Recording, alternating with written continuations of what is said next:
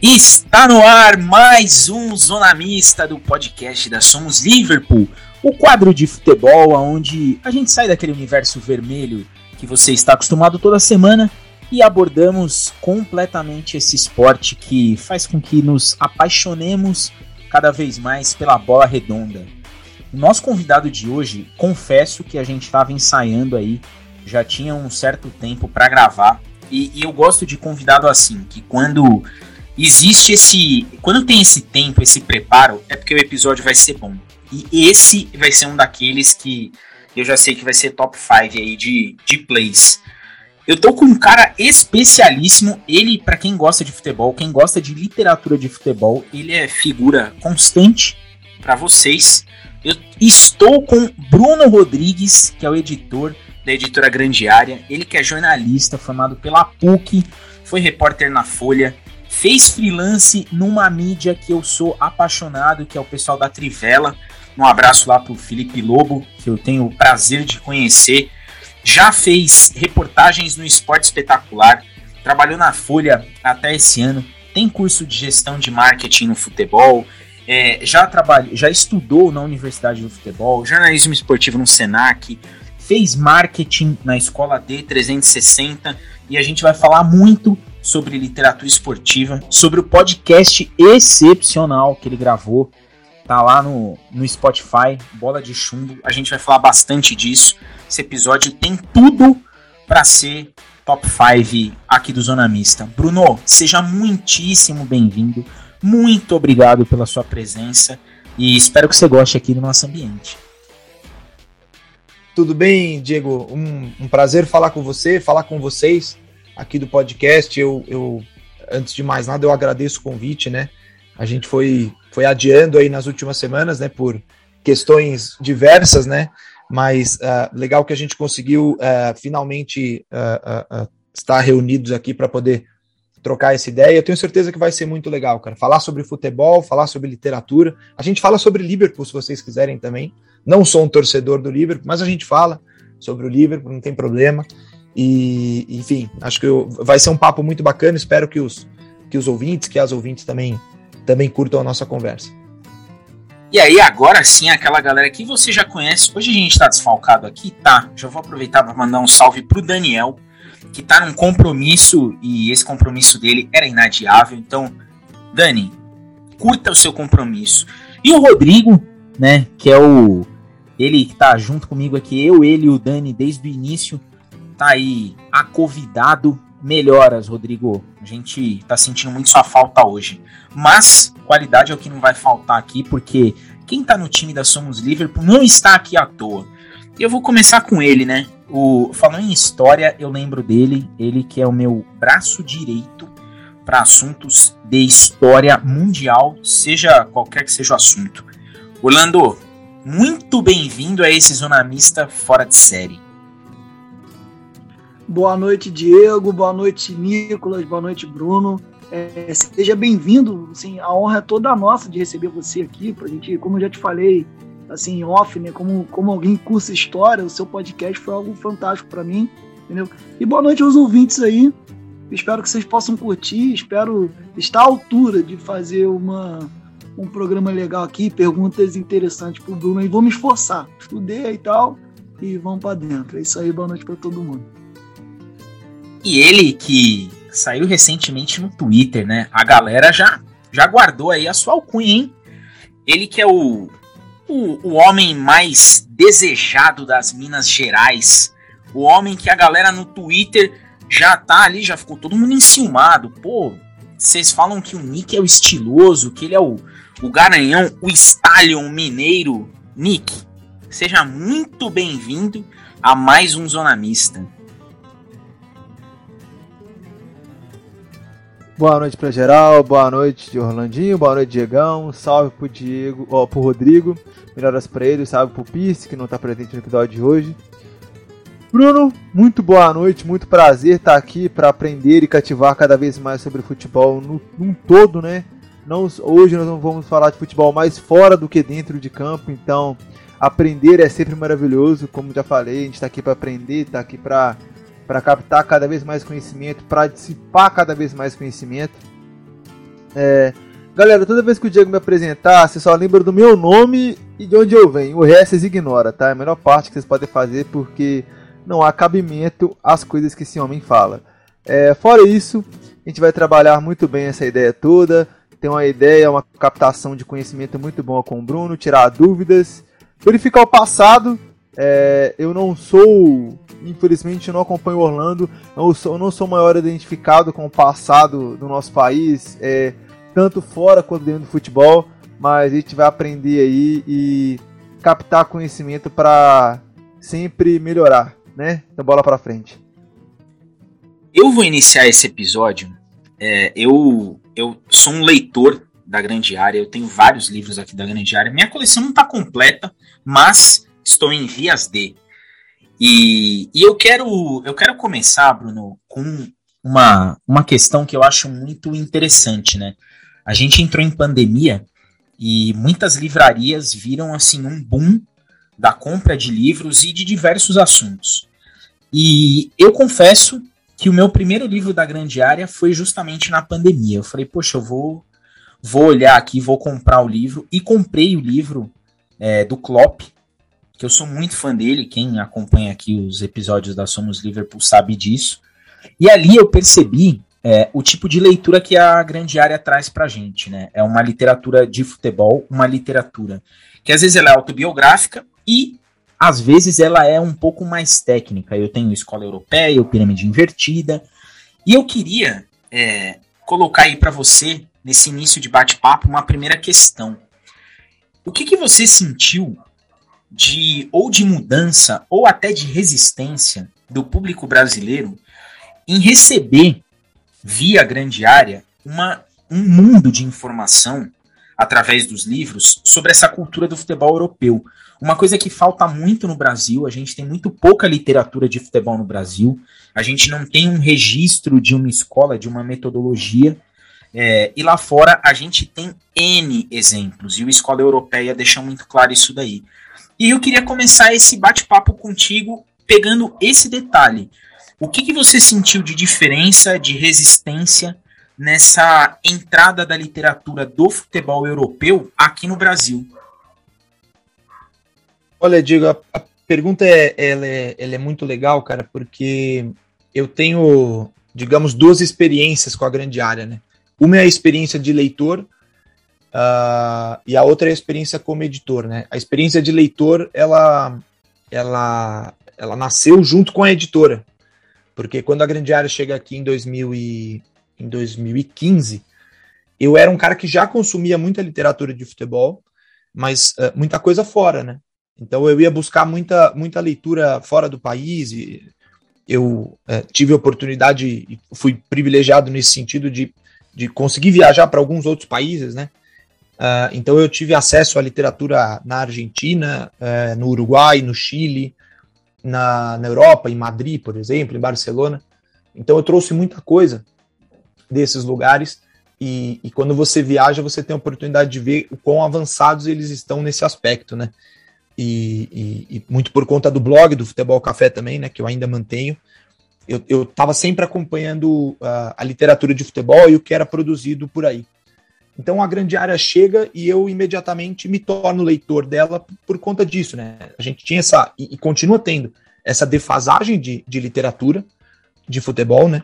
Então tudo aquilo que eles lançaram eu imediatamente passei a consumir é, para poder diminuir um pouco essa, essa, essas distâncias, né? Que a gente tem para outros lugares que produzem mais literatura e tal. Então eu lembro que um dos primeiros livros que a editora trouxe, que foi o carro-chefe da editora e é um dos carros-chefes até hoje, que é o Guardiola Confidencial. Foi um dos primeiros livros da Eu já tinha lido em espanhol, mas quando saiu também a edição em português, eu fiz questão de, de tê-la, porque eu falei, bom, é, a editora ela, ela, ela tá atenta ao que é a, a tendência da literatura a, a, do mundo, né? E Guardiola Confidencial ele é um sucesso no mundo todo, não só aqui no Brasil, não só na Espanha, onde ele foi lançado originalmente, na Alemanha também ganhou uma edição logo no, no, no, no lançamento, né, edição original. Ele é um sucesso, assim, assim como é o Pirâmide Invertida. É, então, o que eu senti, e acho que um bom um bom medidor disso são os colegas jornalistas, né, que estão trabalhando com o futebol, é, foi uma aceitação muito grande por parte desses, desses profissionais e também, claro, por parte de um, de um público é, amplo que não, não via tantas opções de livros de futebol. E você vê diferentes perfis de jornalistas, de pessoas consumindo a literatura uh, produzida pela grande área e, e, e, comprando os livros da editora. Né? E tem a outra parte também. Existe uma resistência, eu diria, ela não é uma resistência. Não é que as pessoas não gostem da grande área, mas eu acho que as pessoas elas se identificam menos com o que, com o que tem sido o perfil da editora como você disse, né, a editora ela tem um perfil que é um perfil do futebol europeu. E isso é inegável, isso é algo que a gente está procurando diversificar. Mas o catálogo, o catálogo não mente, né? É, Guardiola, Jürgen Klopp, até mesmo o Bielsa, né? A gente publica o Bielsa no momento em que ele está uh, é, trabalhando no Leeds, na Premier League, uh, o Ancelotti, o Mourinho, próprio a escola europeia, o Entrelinhas agora, né? São os últimos 30 anos de futebol europeu. Ela é uma editora voltada para esse futebol. A nossa tentativa e o objetivo é que a gente consiga diversificar e abarcar é, outros temas, outras, outras regiões, outros assuntos dentro do futebol. A gente, de certa forma, fez isso recentemente com os nossos dois primeiros originais, né? Uh, o Futebol Como Ele É, do Rodrigo Capello, e o Forasteiros, do Rodrigo Barneschi. Um sobre futebol brasileiro o ponto de vista da, da gestão das finanças, né, de como de como se organizaram historicamente os clubes no Brasil, e o outro do ponto de vista do torcedor visitante, no caso do Forasteiros. Então, assim, é um caminho ainda que a gente precisa seguir para poder diversificar ainda mais e atrair cada vez mais, não só em número, né, os leitores, mas em perfis também, que cada vez mais perfis diferentes sejam uh, uh, tenham interesse né, e sejam leitores da, da grande área. Então eu, eu, eu vejo essas duas questões assim.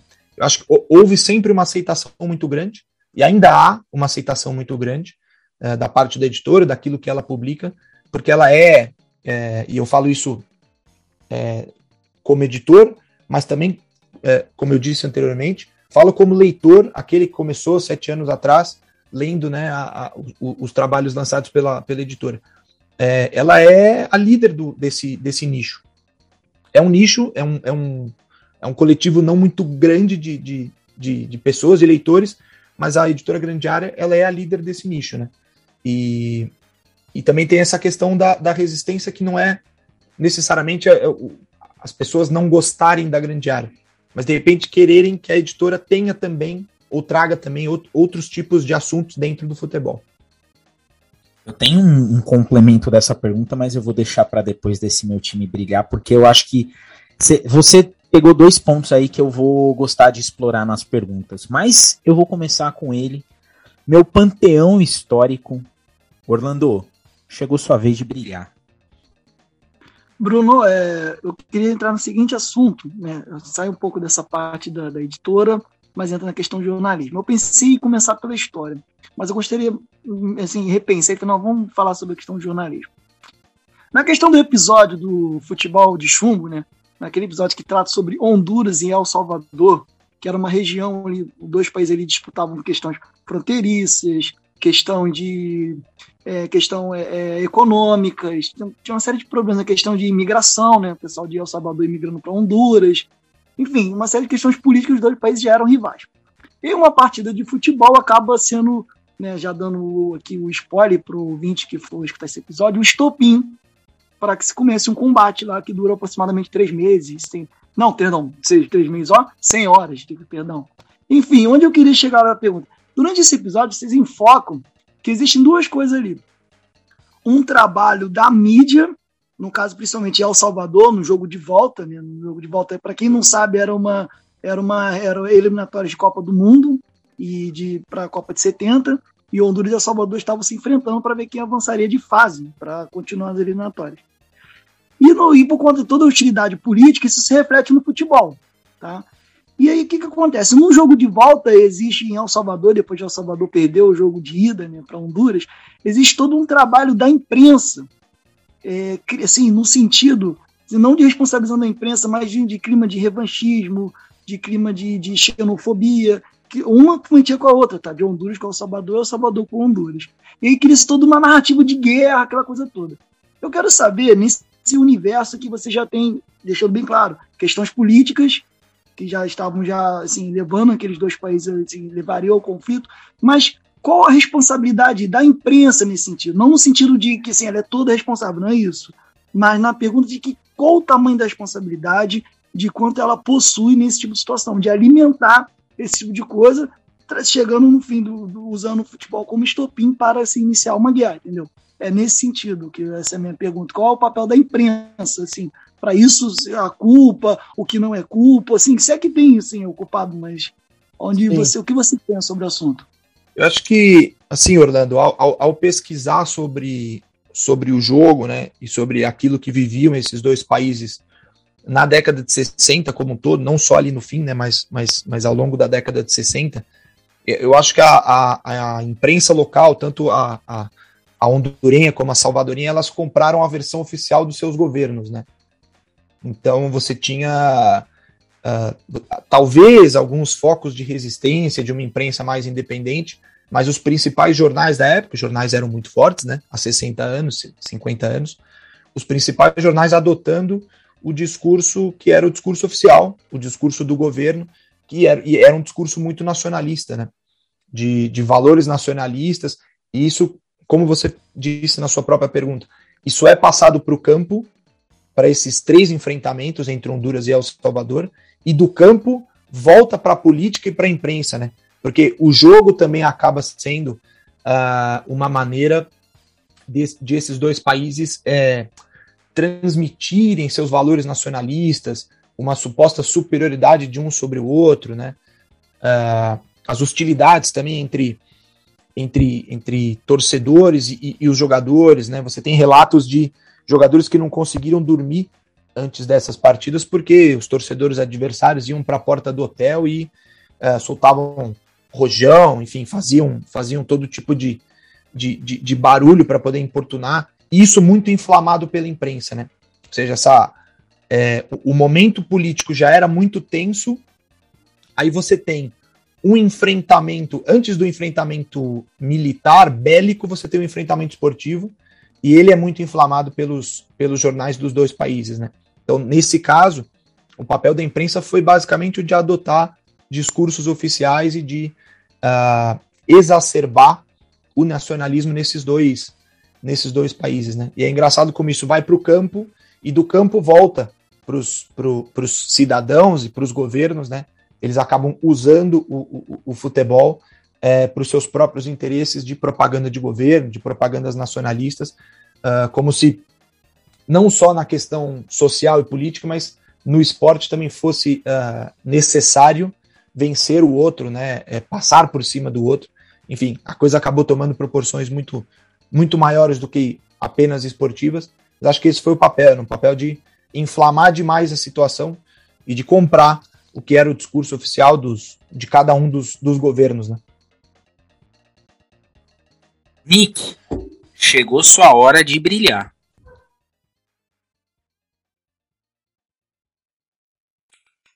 Vamos colocar em tese uma ideia aqui.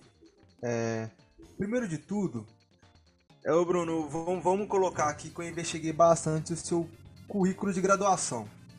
Mas antes de ir até ele, eu vou voltar, vou linkar um pouco dos dois, vou linkar a questão do, do, do informativo literário do futebol, tanto no passado quanto presente hoje, com o que acontece em Honduras e El Salvador. Por quê? porque é uma significância muito forte de uma linkagem. Naquela época, não só em Honduras e El Salvador, como em diversos países do mundo, como Inglaterra, o próprio Brasil, a França, a Itália, o futebol era muito utilizado como arma de guerra fria, entre aspas, né? É, se o meu time, se o meu país tem uma rivalidade com o seu e eu ganho dentro de campo do seu, eu estou, entre aspas, na vantagem daquela guerra sociopolítica, né? E quando El Salvador e Honduras colocam isso em tese, adotando os discursos é, partidários, discursos nacionalistas que o governo de ambos os países colocam, eles influenciam a sociedade. em si, eles colocam, olha, é isso que a gente pensa, é isso que a gente quer instaurar, é isso que a gente traz como filosofia. Sigam isso e vocês ajudarão a gente a colocar nosso país no patamar mais alto do que o adversário. E acontece tudo o que aconteceu.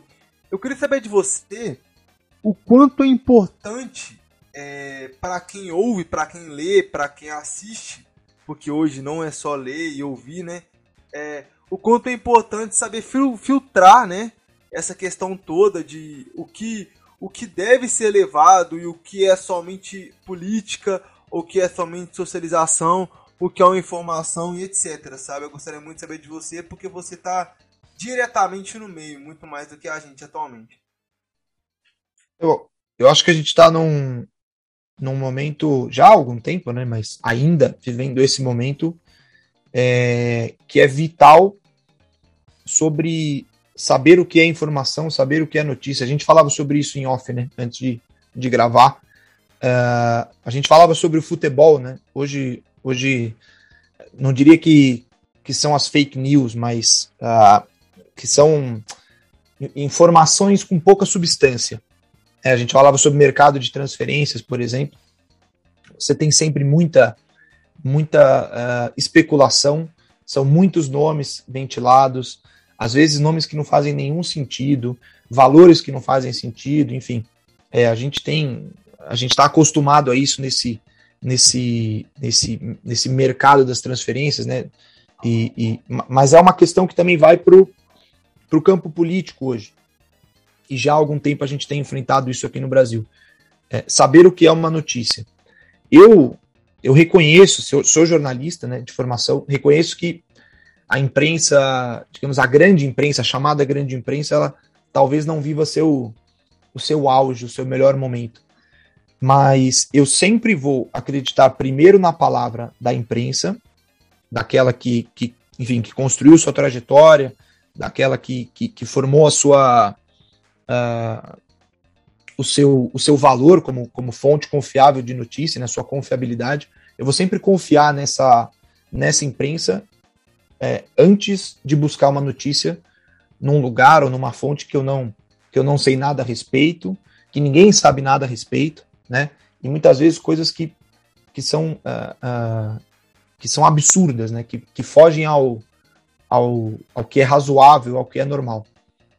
É, eu acho que a gente, assim, a gente está num momento muito sensível nesse aspecto. Uh, é muito difícil você explicar para as pessoas que não consomem jornalismo é, como, como confiar numa notícia ou, ou, qual notícia é mais confiável do que outra, né? Esse, é, eu, esse eu acho que é um, dos, é um dos dilemas que o jornalismo hoje enfrenta, que é o de conseguir convencer as pessoas de que aquilo que ele faz é, é a busca pelo, pela verdade dos. Não sei se é a verdade dos fatos é a melhor expressão, mas a busca pela informação mais bem apurada, né? E não a informação que é ventilada à torta e à direita, é, pelo WhatsApp, pelas redes sociais, aquilo que a gente já, já sabe, né? É muito difícil você, você fazer isso. Agora, como é que você faz isso? É engraçado, né? O jornalismo se encontra nesse dilema, mas acho que a forma de combater isso é fazendo jornalismo. É você continuar apurando, continuar uh, uh, reportando, continuar estando nos lugares, mostrando a realidade desses lugares, né? Estar no lugar onde acontecem as coisas e, enfim, e, e relatando, reportando isso com todos aqueles preceitos que são básicos ao jornalismo, né? Ouvir os dois lados, não procurar não tomar um lado se, se, se, o fato assim não, não se apresenta, né? Esse negócio da, da dessa neutralidade eu também não acredito muito, tá? Eu acho que em alguns casos a gente tem que tomar partido sim e, e que os veículos deveriam também ter as suas posições. As coisas seriam mais transparentes, né? Se veículos e, e pessoas tivessem uh, tornassem públicas ou pelo menos mais claras as suas posições sobre N assuntos. É, mas, enfim, é, é fazendo jornalismo que acho que a gente vai conseguir, conseguir combater isso. Né? O exemplo de Honduras é, é o exemplo de um jornalismo que simplesmente comprou a versão nacionalista, e a gente já viu isso inúmeras vezes, continua vendo, né? Inclusive aqui no Brasil hoje em dia. Mas, mas acho que é o, o antídoto para isso é continuar fazendo jornalismo, apostando na qualidade de uma boa reportagem, investir em, em boas reportagens, em boas matérias, boa contextualização dos fatos, para que as pessoas tenham e criem a noção do que, que é uma notícia bem apurada, né, do que é de fato informação. Bruno, eu vou. Eu, eu gostei dessa, dessa sua resposta, porque ela vai de encontro com, com o que eu vou colocar. E aí, voltando um pouco nessa questão da literatura da, da grande área. É, eu, duas coisas me chamaram a atenção nessa, nessa sua resposta para o Nick: a questão da transparência e a questão do jornalismo. E aí, por que, que eu peguei esses dois pontos? É, a gente vive no Brasil, e não é de hoje, e sim há muito tempo, uma, uma romantização de dificuldades nos clubes de futebol. Falta muita transparência dos clubes com os torcedores, falta bastante transparência. A gente enxerga muito jornalista que o fato de a vontade de vender uma notícia é muito maior do que de contar o que de fato está acontecendo. E isso deixa algumas questões bastante obscuras, né, dentro do, do futebol. E a gente tem aí algum tempo bem recente essa chegada de treinadores estrangeiros, essa e uma resistência dos treinadores daqui, dos clubes, uma resistência até da imprensa de validar a chegada desse pessoal. E eu acho que a literatura da grande área, ela traz um paralelo muito interessante. Você tem os livros como O Escola Europeia, que ele traz cases de sucesso e ele conta como o clube enxergou aquilo que está dando errado, como o clube viu aquele erro e como o clube consertou aquele erro e por que, que o clube hoje é o que é. Só que a gente não consegue ver isso no Brasil. E na primeira resposta, quando você falou dessa é, diferença do, do leitor, né, de, pô, a grande área escreve sobre futebol europeu, eu acho que tem um pouco a ver com isso. Com o fato de nós, brasileiros, é, não querermos olhar certas verdades que estão acontecendo nos clubes e entender que eles precisam mudar e enxergar que a resposta talvez esteja dentro de um livro da grande área que está contando a história que está acontecendo. E aí eu queria saber a sua visão com relação a isso.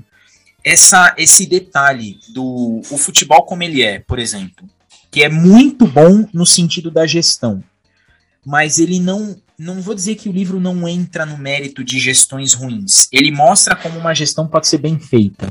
Mas essa resistência do leitor nacional com relação à literatura que a grande área traz, você acha que está um pouco atrelada a essa reticência nossa de olhar e falar assim, pô, o meu clube realmente está muito ruim.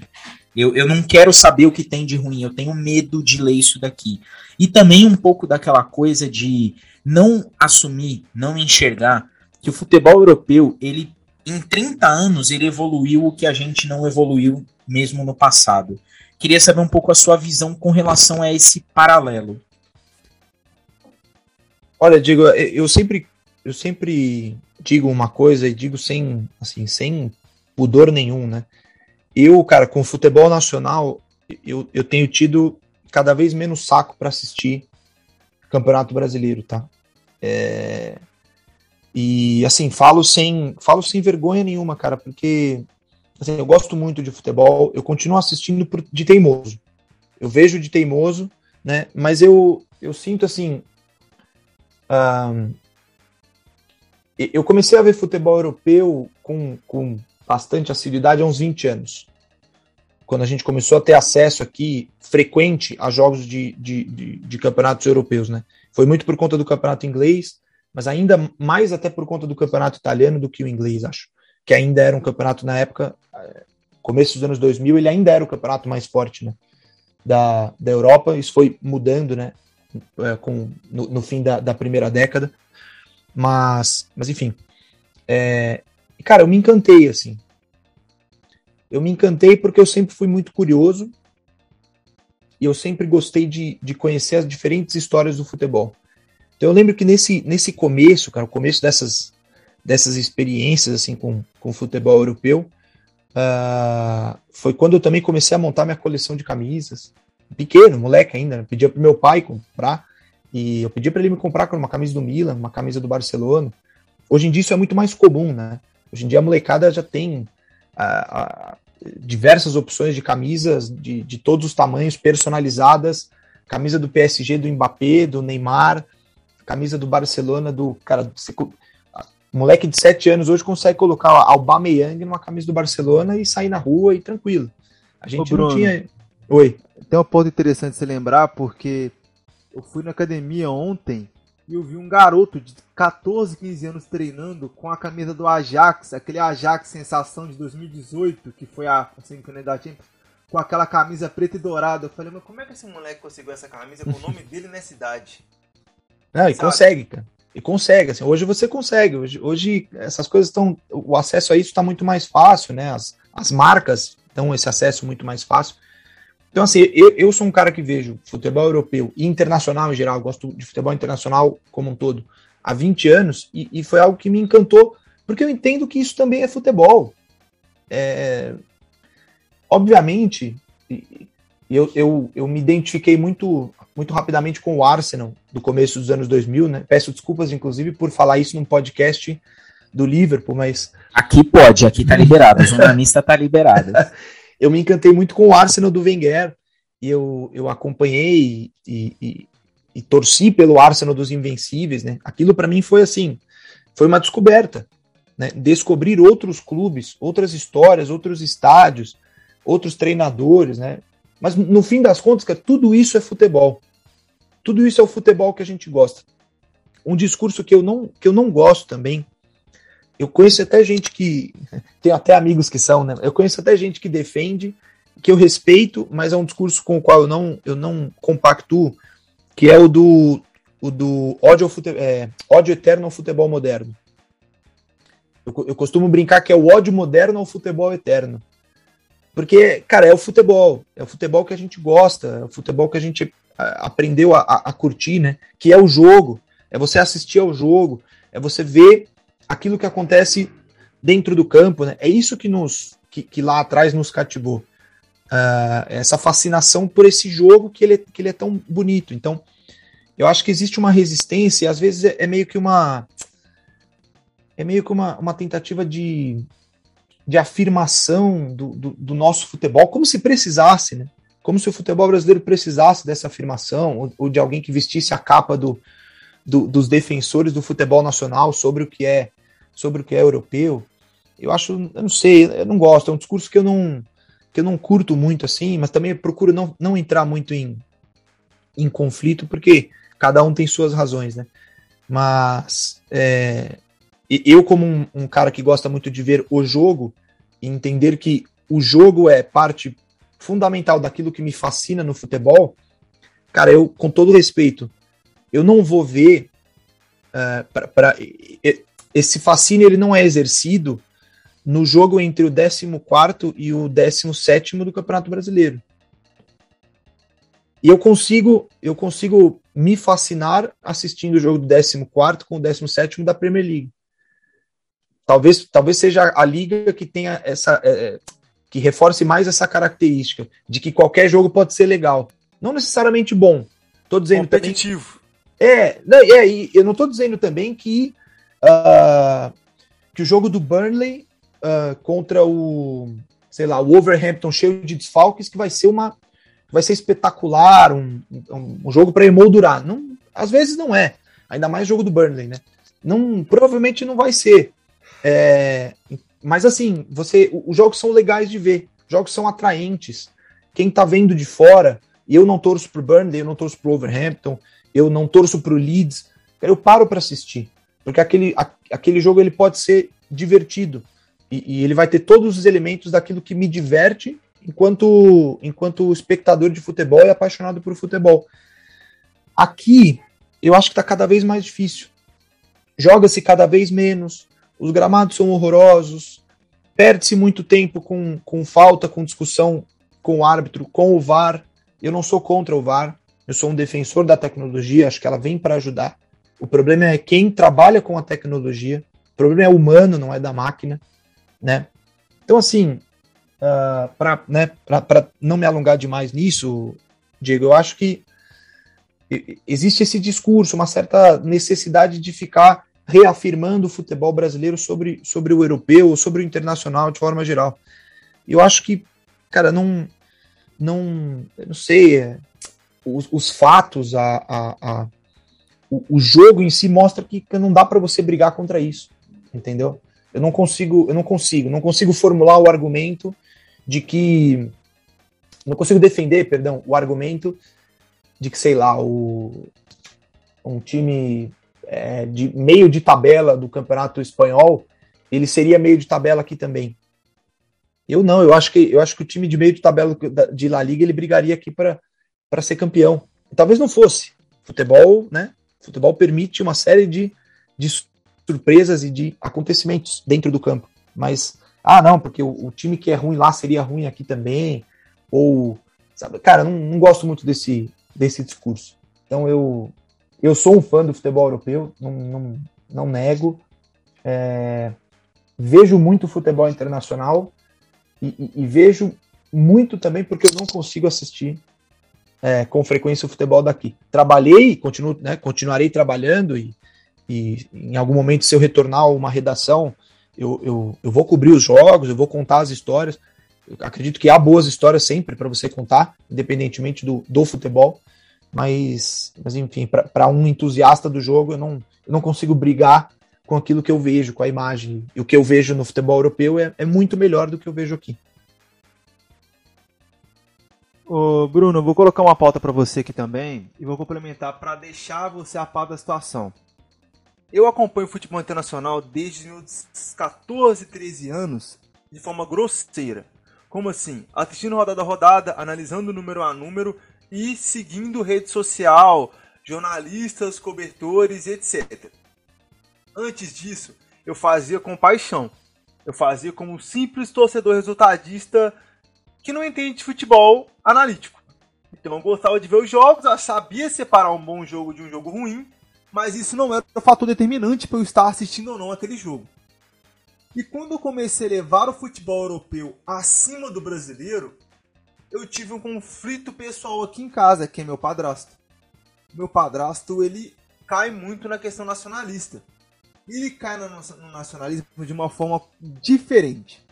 Por que, que meu padrasto se nega a criar o hábito de assistir futebol internacional? Porque ele sabe que por paixão ao futebol ele acabaria criando, perdendo o gosto pelo futebol nacional.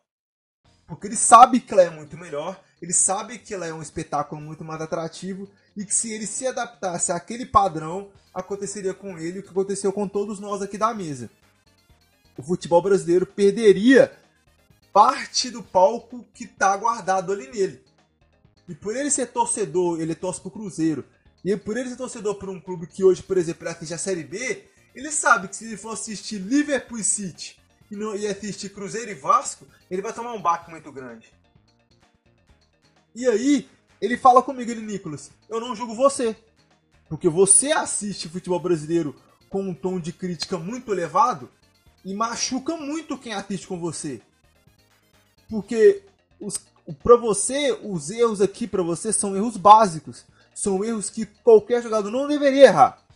E para você não deveria, como, como a gente sabe que não deve, mas a gente releva muito pelo, pela gente aceitar o nível que estamos. Aí eu peguei para ele e falei: eu aceito o nível que estamos. Eu só não aceito falarem que somos competitivos com a Europa hoje, pois não somos. A nossa filosofia, ela se perdeu perante um tempo e está retornando ao caminho agora. A Europa não a Europa construiu um caminho consolidado e está colhendo os frutos desse caminho agora. Então, há uma filosofia que é desde 2000 para cá, desde a década de 90 praticamente para cá, que vem sendo construída na Europa. Que vem através do United, que vem através do Liverpool, que vem através do Real, que vem através do próprio Barcelona, do Bayern, do, de temporadas inusitadas como Ajax, Borussia, Sport, Benfica, Porto, são clubes que hoje não têm tanta expressão no mundo, no mundo do futebol, mas que são clubes que também fermentaram um caminho pelo qual o City, PSG, entre outros, o Newcastle também que tá que foi comprar. Esses clubes estão tão acelerando no asfalto que esses clubes que hoje não estão tão bem financeiramente e futebolisticamente ajudaram a fermentar. E eu queria saber de você, eu queria a sua opinião sobre essa questão, sobre essa diferença e essa analítica comparação do nosso, do nosso povo em negar que retrocedemos e em negar que a Europa caminhou-se melhor e que hoje, por mais que, for, que, que é, nos, ainda somos a maior fábrica de talentos no mundo, não somos a maior desenvolvedora desses talentos globalmente falando. É, acho assim, Nicolas, até esses dias você falou uma coisa muito interessante, né? Que é a gente não deixou de fabricar bons jogadores, e de fato, né? A gente olha para a convocação do Tite e, e, a gente faz a projeção da seleção brasileira para a Copa do Mundo. Eu não vou dizer que falta, que falta qualidade ali, né? Eu me recuso a, a, a dizer que falta qualidade para o Brasil, inclusive nos mais jovens, né? A gente tem hoje, no ataque da seleção brasileira, uh, e talvez não caibam todos aí, uh, você tem o Neymar, Richarlison, Firmino, Vinícius Júnior, Rodrigo, Rafinha, não cabe todo mundo. Talvez não caiba numa convocação de 26 jogadores, 25 jogadores, não, não cabe. É muita qualidade.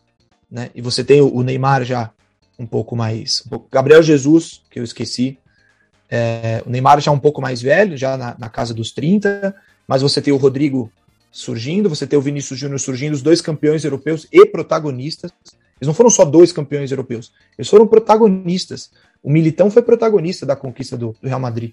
O Militão ele é titular uh, na, do, do, digamos, do, do maior campeão europeu da história na temporada seguinte à saída do Sérgio Ramos. Não é pouca coisa. Não falta qualidade. Há muita qualidade. Mas esses jogadores estão todos lá fora. Né? Esse é um ponto. Os melhores não estão aqui. Eu acho que o, o, o Campeonato Brasileiro ele é muito melhor hoje não especificamente essa edição 2022, que eu acho que ela começou bastante ruim, mas eu falo o nosso, o nosso presente hoje. Nós temos um campeonato brasileiro hoje melhor do que ele era há 10 e do que ele era há 15 anos. Eu, eu, eu pelo menos enxergo dessa forma.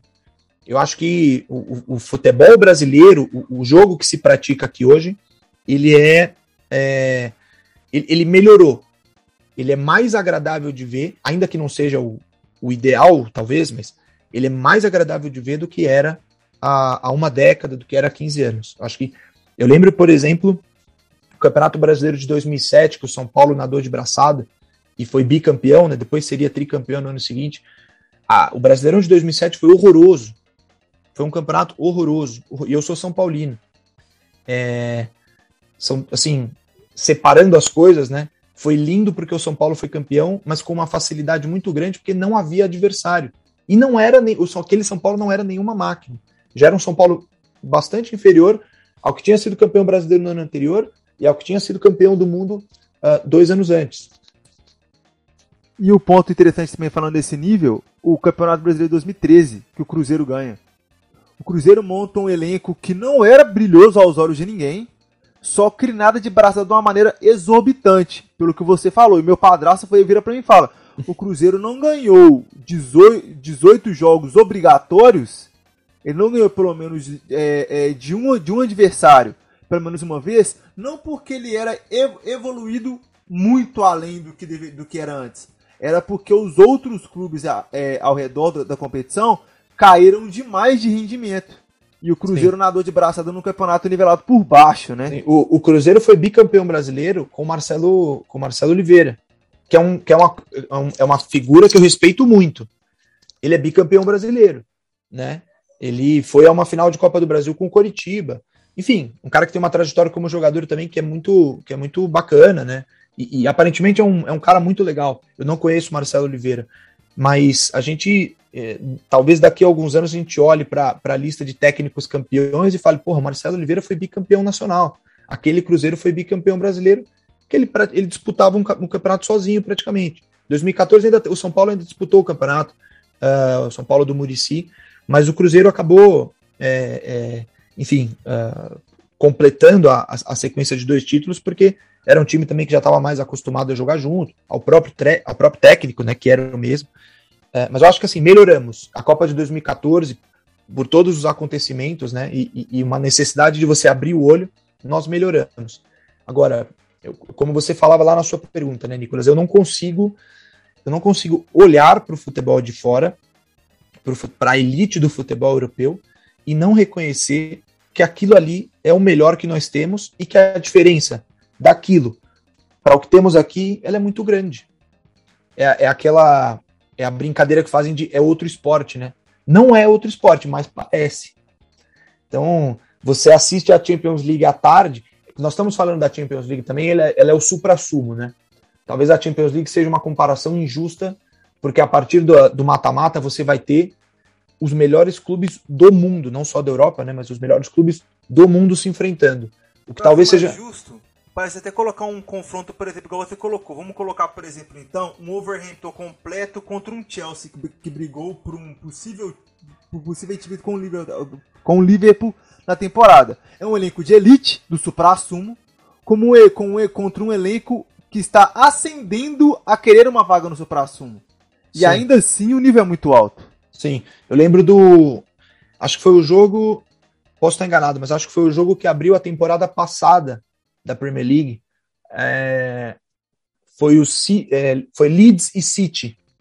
Foi um jogo até pandêmico, foi, né? Foi o jogo que abriu a temporada, se eu não me engano. Que era o campeão da, da, da Championship com, com o campeão da Premier, né? Então você tinha a, a, você tinha o Guardiola de um lado, o Bielsa do outro. O Leeds era recém recém promovido à primeira divisão Cara, o Leeds foi para cima do Manchester City. É, com o estádio vazio ainda. Se o estádio tivesse lotado, talvez eles, eles, eles tivessem mais, mais, mais ímpeto ainda, tomados pelo calor da torcida, né? E Ellen Road é um estádio que, que é, preserva essas características de, de, de, de, de caldeirão, digamos assim, né? De estádio inglês à moda antiga. Cara, o, o Leeds foi trocar porrada com o Manchester City do Pep Guardiola. E o jogo terminou empatado é, em, em, que circunstâncias você veria algo parecido aqui, né? É, então, assim, de novo, né? Eu não consigo brigar com aquilo que eu vejo. Eu vejo o futebol europeu é, com, com afinco há pelo menos 20, 22, 20 anos, duas décadas já. Cara, não, não dá, não, não há comparação, sabe? Não, e, e, e a gente pode alcançar uma série de, de, de, de métricas para poder explicar isso, uma série de estatísticas, o quanto a bola rola lá fora e não rola aqui, é, número de faltas, enfim, chutes a gol. Cara, a gente vai. A gente pode se alimentar de uma série de, de dados que vão nos ajudar a formular um argumento, mas é, é uma experiência de quem gosta de ver jogo e, e assiste, e se coloca diante da TV e, e, e compara. Então você, né, de novo, você vê a Premier League à tarde, num sábado, no começo da tarde, e aí o seu time vai jogar às seis e meia. E, cara, o seu time vai jogar às seis e meia num campo horroroso, num estádio com o, cara, o refletor, a iluminação é iluminação de boate, sabe? É, cara, a transmissão é, é, ela tem falhas, porque aqui também a gente está num momento cada hora o jogo passa num lugar, né? No Campeonato Brasileiro a gente não tem, a gente não tem isso, mas, mas os jogos do meio de semana, hoje você não sabe onde vai passar o seu time e, e, a qualidade da transmissão ela, ela varia demais. É, e aí você tem, cara, uma arbitragem ruim, jogadores viciados em, em, perder tempo. O goleiro agora, nova moda, né, do futebol brasileiro, que é o goleiro fingir lesão. O goleiro não pode mais fazer defesa. O goleiro faz defesa há 150 anos no futebol. No, no Brasil, ele não pode mais fazer defesa porque causa lesão. E aí o goleiro vai lá, perde tempo, entra o cara da maca, passa o gelo no, no ombro do. Puta, cara, é, é insuportável. E é isso, é uma é experiência de quem vê jogo, sabe? De quem gosta de jogo. Se a pessoa não gosta de jogo, aí eu acho que ela tem até outros argumentos. Ah, o futebol na Europa é muito frio, os estádios todos viraram arenas e você tem um, um, um espectador e não mais o torcedor. Eu acho até que são argumentos válidos, tá? Mas o jogo, o jogo, aquele aquele retângulo verde que é colocado dentro de um estádio onde se joga futebol, e, e isso eu não consigo comparar. Isso são coisas realmente que pertencem ou parecem pertencer a, a mundos distantes, né? E, e, e bastante diferentes. Vai lá, Orlando. Depois eu tenho, eu tenho um questionamento em cima dessa. Eu gostei desse. Esse, não falo que esse episódio vai ser demais. Manda lá, Orlando. Não, eu, assim, eu vou pedir perdão por vocês por, por sair um pouco desse assunto relação ao futebol e tal, voltar um pouco em relação à imprensa, se não tiver problema. É, eu gostaria de perguntar, Bruno, uma seguinte questão. Assim, a questão de como se, se, se atrás da, da, da informação, você já disse, né? Você ainda se, se baseia no, no, nos grandes nos grandes meios jornais, esse tipo de coisa, obviamente, e achei uma resposta bem coerente, claro, sua opinião. Mas eu, tinha uma, eu tenho uma outra questão em relação a isso para você. Eu acho que uma coisa que propiciou, que aumentou esse, esse número de, de, de, de Como a gente pode dizer, né? De notícias não falsas, mas que são aumentadas, aí, em muitos casos inventados também, que não ser falsa, foi o surgimento das redes sociais. Hoje qualquer um pode pegar um celular, entrar no, numa rede social, num Twitter, alguma coisa, abrir um, um blog e divulgar alguma coisa, sabe? Eu gostaria de perguntar para você, como você também já esteve lá do, do, lado dos grandes, né, dos grandes meios de comunicação, como é que isso é visto lá dentro? E qual mal também isso pode ter feito por um grande meio de comunicação para ele tentar competir, às vezes, com.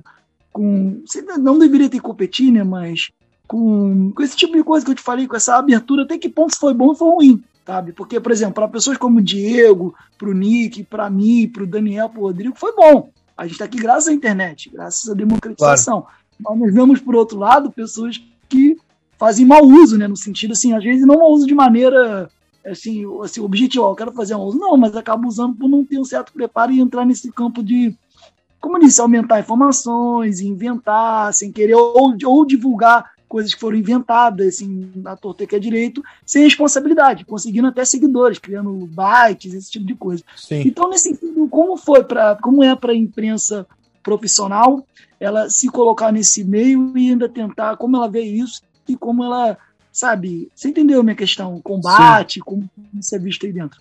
Cara, é muito complicado. É, você falou do ponto legal né, das redes sociais, então você tem, por exemplo, páginas dedicadas a clubes europeus, aí você participa da transmissão da Premier League, aí o Paulo Andrade fala o nome do seu do seu perfil. Cara, isso é muito legal, né? É, acho que você colocou um termo, um termo interessante que é o bom uso, né? Você faz bom uso de um canal para poder pô, transmitir notícias, opiniões, fatos históricos sobre um clube que, que é comum a todos vocês, né? Que é o Liverpool, no caso, e comum a muitas outras pessoas, né? Muitos outros seguidores, muita gente que gosta de futebol europeu.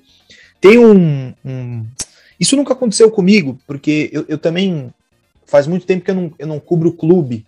E eu nunca fui muito de cobrir clube. Eu, eu fui setorista durante muito pouco tempo. No começo da minha carreira, eu cobri São Paulo para o Diário Lance. Então, foram meu, minha primeira experiência profissional foi, foi no Lance e, e eu fui setorista por dois anos lá.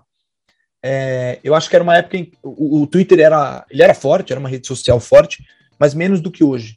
E ele era também menos utilizado para confundir as pessoas e para reproduzir e transmitir informações falsas do que ele é hoje, tá? É, hoje, hoje, você tem isso é, em mais, maior profusão. Mas eu tem, tem, casos de colegas meus, por exemplo, eu vou citar o André Hernan, que recentemente saiu né, do Grupo Globo e hoje está fazendo projetos independentes aí. O, o Hernan é um cara que cuida muito de informações de mercado, né? De mercado da bola. E ele é um cara com ótimas fontes e, e ele é muito preciso. O Hernan, ele não. Cara, ele não dá a bola fora. Se o Hernan falou que o clube está negociando, cara, a notícia é quente. No fim das contas, pode ser que não, que não feche a negociação, né? Por um jogador, um treinador. Mas isso acontece no futebol também, né? É, mas ele, cara, ele é, ele assim, ele é um bom profissional e nesse aspecto da, das, das transferências, das informações exclusivas, é um cara muito confiável. Chegou ao ponto das pessoas criarem prints fake do André Hernan para noticiar fake news, para noticiar notícia, é, para reproduzir notícia falsa. Vou, vou, dar um exemplo aqui, é, hipotético. São Paulo aguarda Cavani rescindir com o United. E aí, cara, a arte, ela é. Você vê que a arte ela é bem feita, inclusive. A pessoa que fez isso, ela, ela é boa no que faz, porque ela consegue reproduzir a, a página do Twitter, ela consegue montar um tweet fake para poder jogar isso no Twitter e, cara, você imagina. Imagina um, um moleque lá de pô, 12 anos, entrou no Twitter agora, não sabe quem é, não conhece as pessoas, viu lá que o São Paulo tá é, atrás do, do, do Cavani, tá perto de fechar com o Cavani. Tô usando um exemplo aqui, tá? Totalmente hipotético. Pô, cara, isso, isso começa a rodar, rodar, rodar, até uma hora que chega no próprio Hernan. E aí o André, né, como já aconteceu várias vezes com ele, ele precisa falar, ó, oh, gente, este print que está circulando é mentira, não sou eu, obviamente não existe negociação. Então, assim, cara, é muito difícil, sabe? É, a gente não a gente não controla, né? O veículo não consegue controlar o tipo de informação falsa que circula, é, porque muitas vezes ela circula também em determinados é, nichos, em determinados grupos, ela está muito setorizada, então o, o, veículo ele também não, às vezes ele não consegue monitorar tudo, né? Se ele, se ele encontra uma notícia falsa que é atribuída a ele, ele vai, denuncia, entra em contato com o Twitter, e aí grandes veículos têm esse canal direto, né? Porque precisam ter o canal direto para poder derrubar a notícia falsa, é, agressões de, de, todos os tipos, verbais, né, ameaças e tal. É, mas não dá para fazer com, com 100%. Você não consegue controlar né, o, o, que, o que, sei lá, o usuário X está é, noticiando ou dizendo em seu nome para um grupo específico de seguidores que você também não sabe quem são. O cara está escondido através, é, atrás de um avatar neutro né, atrás de uma foto que muitas vezes não é a da pessoa. Cara, é muito complicado. É muito difícil. Agora, quem precisa reforçar esses mecanismos são as redes. É o Twitter, é o Facebook, a Meta agora, né? É, é o Instagram. As redes precisam reforçar os seus mecanismos de monitoramento e de controle daquilo que é notícia falsa. E em muitos casos, como a gente sabe, não é conveniente para os veículos que que eles façam esse tipo de, de monitoramento, né? que eles, que eles é, façam essa varredura do que é falso para deixar só aquilo que é uh, informação de fato ou opinião de gente é, é, embasada para aquilo. Né? Enfim, é, eu acho que é, é, os veículos tentam fazer, não vão conseguir é, varrer 100% daquilo que é falso atribuído a eles ou aos seus profissionais, mas as redes sociais também precisam elas precisam é, se policiar com relação a isso e, e, ajudar a combater essa, esse problema. Bruno, eu vou voltar na, naquele assunto e pegar um pouco dessa, dessa questão de imprensa, né? É, eu acho que a gente vive aqui no Brasil um momento em que o futebol, como a gente estava falando fora do ar antes de começar a gravar, essa, esse movimento de algumas emissoras e alguns jornalistas às vezes dá uma infantilizada no futebol e, e, criar uma geração de meme desnecessário e até dar uma romantizada às vezes na situação do futebol que a gente tem. É, e você, você falou uma frase que é muito interessante. Eu vou guardar essa frase. É difícil brigar com aquilo que eu vejo. E eu até aproveitar para mandar um abraço pro pessoal que discorda de mim. Não vou falar o nome deles porque são muitas pessoas, mas tem um detalhe interessante com relação a isso.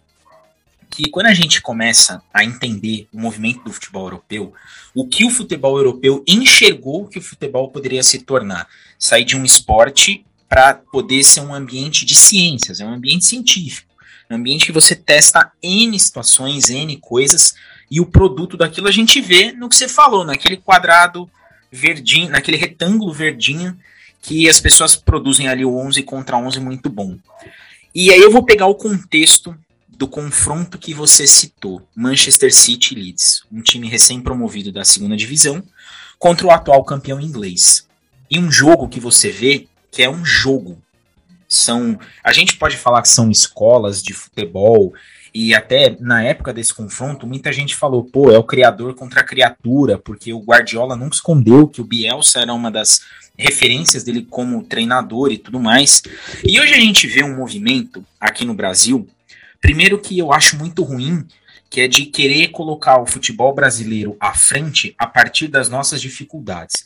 Então, aquele papo que, na minha opinião, deveria ser ridicularizado, mas muitas vezes não é porque a mídia aplaude. Ah, eu queria ver o Real Madrid jogar no campo do Paysandu. Quer dizer, você está dizendo que o Paysandu ele vai se sobressair ao Real Madrid por causa do campo, não por causa do jogo. Esse é o primeiro ponto. Mas o, o, o que eu queria, o que eu quero é, ouvir de você é o seguinte, com relação ao jogo jogado. A gente vê na Europa França e Croácia. Ah, essa é a França que foi campeã do mundo, que, que perdeu da Croácia. Ah, porque a Alemanha não tá tudo isso. Ah, porque a Espanha é, como que você vê essa essa falta, eu vou chamar de falta de curiosidade para não dizer um termo mais forte, do brasileiro de entender que a Espanha olhou as outras escolas e falou como que eu posso me sobressair no ambiente europeu. E aí ela reproduziu na seleção aquilo que ela enxergou no Barcelona que devastou a Europa. Como que o alemão, depois de 2000, quando acabou ficando fora da fase final da Euro, fez uma remodelou o seu futebol e chegou no 7 a 1 e consegue, mesmo com é, a gente pode chamar até o futebol alemão como um futebol mais conservador com relação a gastos, mas um futebol que segue competitivo. A gente teve o Eintracht Frankfurt aí campeão da, de, um, de uma competição da UEFA. O Bayern de Munique sempre está chegando. Então, como que você enxerga? E aí, a sua visão como editor da grande área, como um cara que tem um acesso a essa literatura, esse tipo de comentário vindo da mídia, emissoras que falam nossa, esse é um Manchester City que perdeu para o Real Madrid, como se fosse um absurdo o Manchester City perder para o Real Madrid. Como que você enxerga essa depreciação da mídia nacional com relação a um jogo que é bom, a escolas que se remodelaram é, em torno de um, do produto futebol para produzir um espetáculo cada vez melhor. Como que você, como jornalista, enxerga esse, eu vou dizer, empobrecimento de informação que vem da mídia com relação ao jogo? Sim. O primeiro ponto que você tinha colocado é que é o do, do Real Madrid jogando em, em, em no contra o Paysandu, é. É, assim, cara, não vai, isso não vai acontecer porque isso não, isso não vai acontecer, isso não é possível. Assim, não é a realidade, não, não é essa a realidade. Ah, eu queria ver o Guardiola é, pegando um time da Série B. Não vai acontecer. Essa não é a realidade da Série B e não é a realidade do Guardiola. Ele trabalha na elite do futebol europeu. Ele só vem para a Série B se ele tiver feito uma promessa a um amigo, sei lá, é, carioca, é, que ele vai pegar um grande carioca, sabe? Não, não vai acontecer, não, não, assim, não, não pertencem ao mesmo, ao mesmo planeta. Então, essa coisa de gostaria de ver tal time jogando aqui com essas dificuldades, esquece isso, cara. As pessoas têm que esquecer isso porque não, é, eles não pertencem ao mesmo, ao mesmo grupo. Isso, isso não é viável, entendeu? Não vai acontecer. E a segunda questão é, é eu acho que ela se dá por desconhecimento. E, e, e, hoje, inclusive, a gente vive uma, uma, uma, uma era em que você desconhecer as coisas é motivo de orgulho. E aí eu tô, não estou falando só do futebol, claro.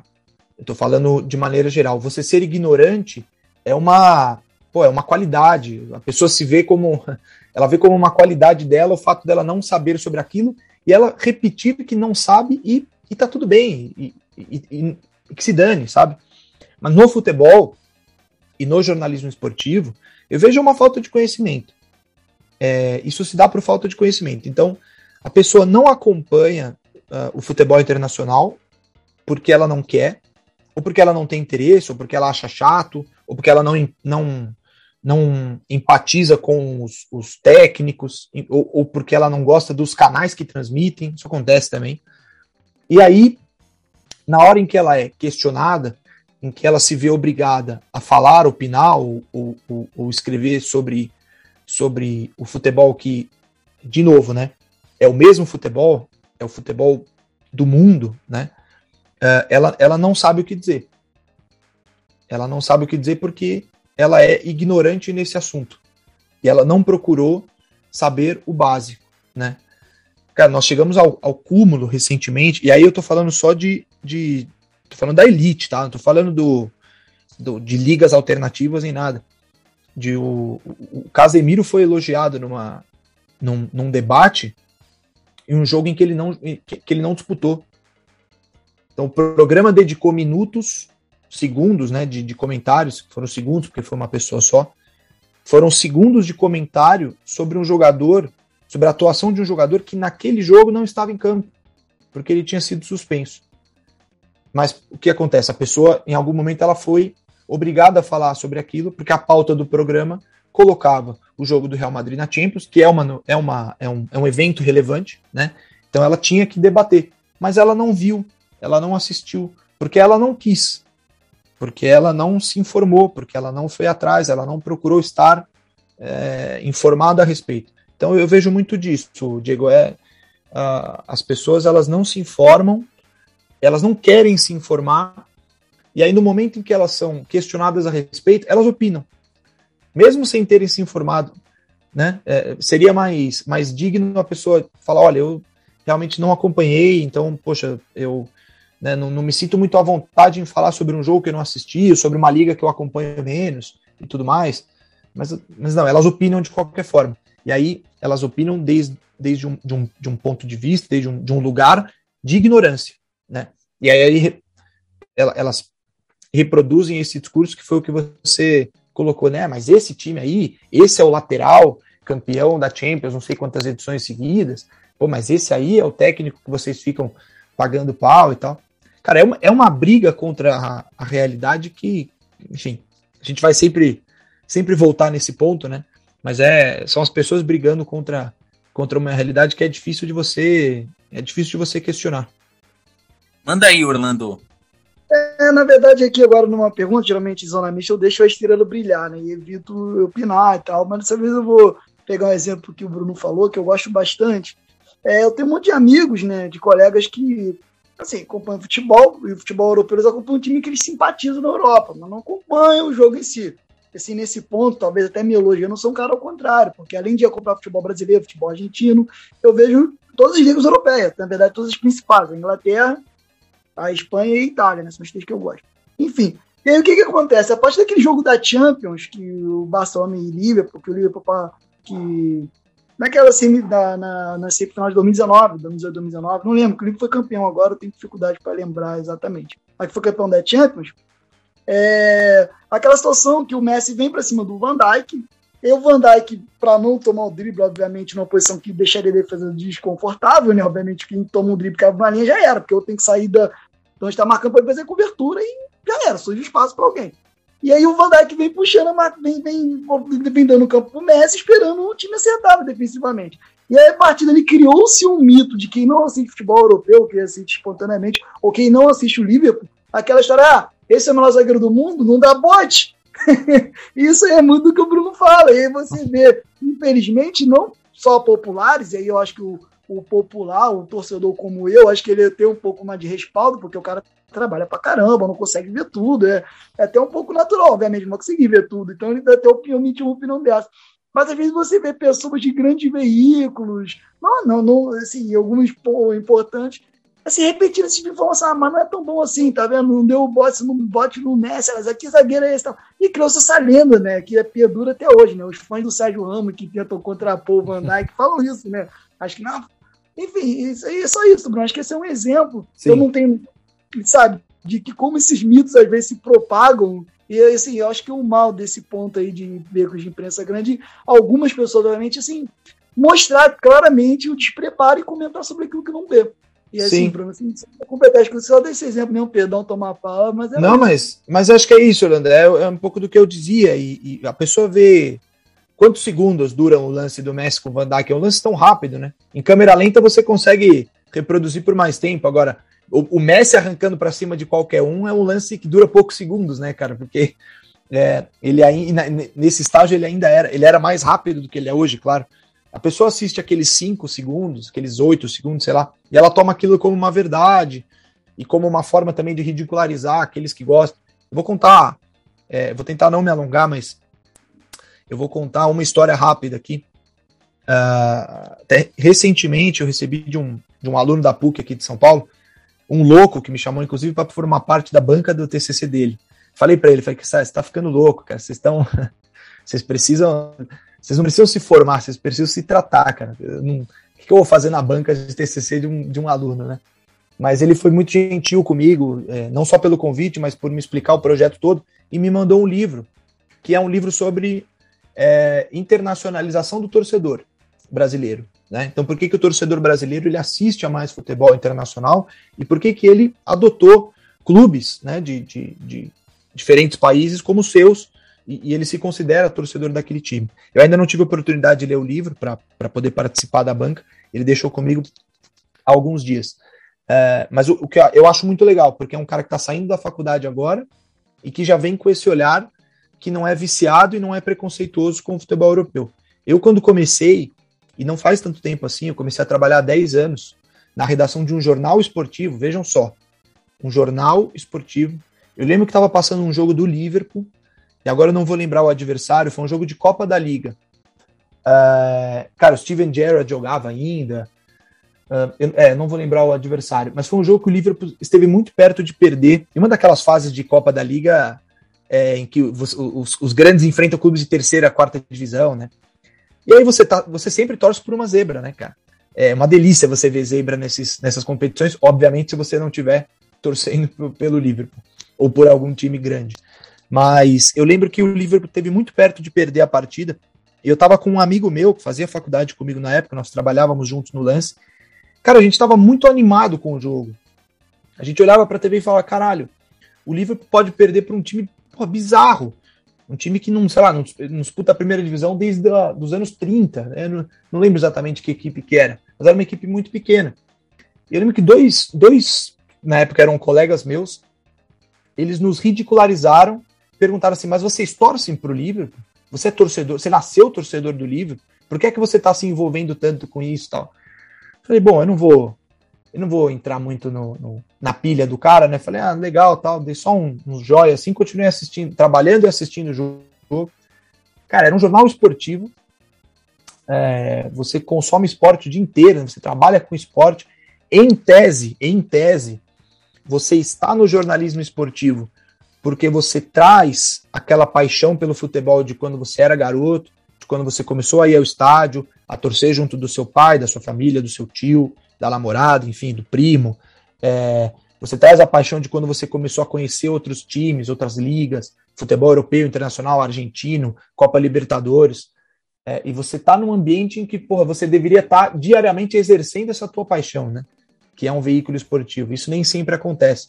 É bom também para desmistificar certas coisas, né? De que todo mundo que trabalha com futebol adora futebol, não é bem o caso. Então, cara, faz 10 anos, não faz, não faz tanto tempo assim. Hoje, 2022, já não cabe mais esse discurso.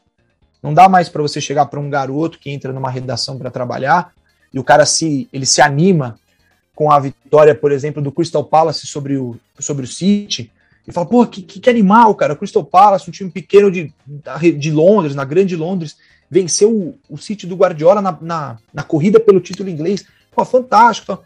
Já não dá mais para alguém chegar e te ridicularizar por isso, entendeu? O que é uma vitória. Eu considero uma, uma vitória e, e, e, e volto no, no, no, TCC, né? O, o fato do, do, Henrique, esse menino que me entregou o livro dele, é, apostar nesse projeto também me mostra que essas pessoas elas, elas virão com o olhar menos preconceituoso para isso, porque existe. Existe um, preconce um preconceito contra quem gosta de futebol europeu. Uh, o pessoal da Trivela historicamente enfrentou isso e continua enfrentando, de gente que não acompanha. Então, quando você desconhece algo, o caminho mais fácil é você tripudiar de quem conhece, né? O desconhecimento para ele virar uh, ignorância e você ridicularizar aquele que, que conhece algo que não é do seu domínio é, é, é muito fácil, né? De você, de você é, descambar para isso. Mas, mas enfim, acho que as coisas estão mudando e mudando para melhor. Acho que quem, quem, quem vai trabalhar e quem está querendo trabalhar com isso já tem um outro olhar sobre futebol internacional, sobre futebol como um todo. Não digo só o futebol internacional, mas um olhar sobre futebol que acho que é mais é mais saudável, é mais gostoso para quem trabalha com isso e para quem vai consumir isso também. Antes de passar para o Nick, eu vou só colocar uma pergunta, porque até para não perder esse contexto, que eu acho que dá para a gente pegar um link interessante. É, eu eu comecei a acompanhar o Liverpool em 99 e encontrei na Trivela é, um ponto de apoio de acompanhar mais futebol europeu. E aí eu posso falar, pô, eu já tive a oportunidade de ir na Central 3 participar do, do podcast do Felipe Lobo, é, conheço ele pessoalmente e falei para ele, pô, graças à Trivela eu, eu tinha uma companhia para acompanhar o futebol europeu, para saber mais entender os movimentos em diversos países. É, depois eles começaram o, o, lado B da Europa, que ia mais para o leste europeu, pegava histórias até pitorescas de times pequenos de países que não, não se falava sobre futebol para nós. E, e aí você falou desse movimento de internacionalização do torcedor, e eu acho que tem um link interessante. Também quero sua opinião sobre esse detalhe. Talvez, Bruno, isso esteja acontecendo porque nós aqui, nós quatro, somos de uma geração que a gente ouviu os nossos pais falarem do futebol com uma paixão e falar do jogo e de jogos que a gente não viu de um jeito que eles passaram essa paixão pra gente. Como a gente não consegue enxergar essa beleza da nostalgia de quem contou pra gente sobre o futebol, a gente talvez consiga enxergar isso no futebol europeu, que enxergou muita gente fala, ah, o futebol europeu é negócio e tudo mais, é negócio, mas é um negócio bonito e você vê um jogo legal. E talvez a gente veja, principalmente agora nessa safra de treinadores, Guardiola, é, agora o Tevez parece que vai assumir o Rosário Central, é, tem o Simeone, tem o Galhardo, é, tem o próprio Klopp que jogou, o Pirlo, o Sidorf, caras que a gente via que estão indo para o futebol e que talvez a gente, no nosso íntimo, espere que eles coloquem o futebol jogado da maneira como eles jogavam, que era o futebol que nos cativou. Gerard, é, Lâmpada, Vieira, Gerard, exatamente. Nagelsmann.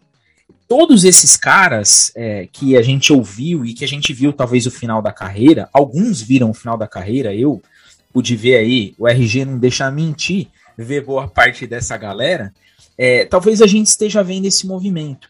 E, e eu enxergo essa, essa internacionalização muito do ponto de vista, primeiro, do visual, que é muito mais bonito você ver um jogo na Europa, que é muito organizado, você você consegue prestar atenção somente no jogo em relação ao que a gente vê aqui, que é o que você falou do refletor, você não sabe a emissora que vai passar, a qualidade da transmissão não é tão boa e ela diverge de um jogo do, do seu mesmo time. Eu também sou São Paulino.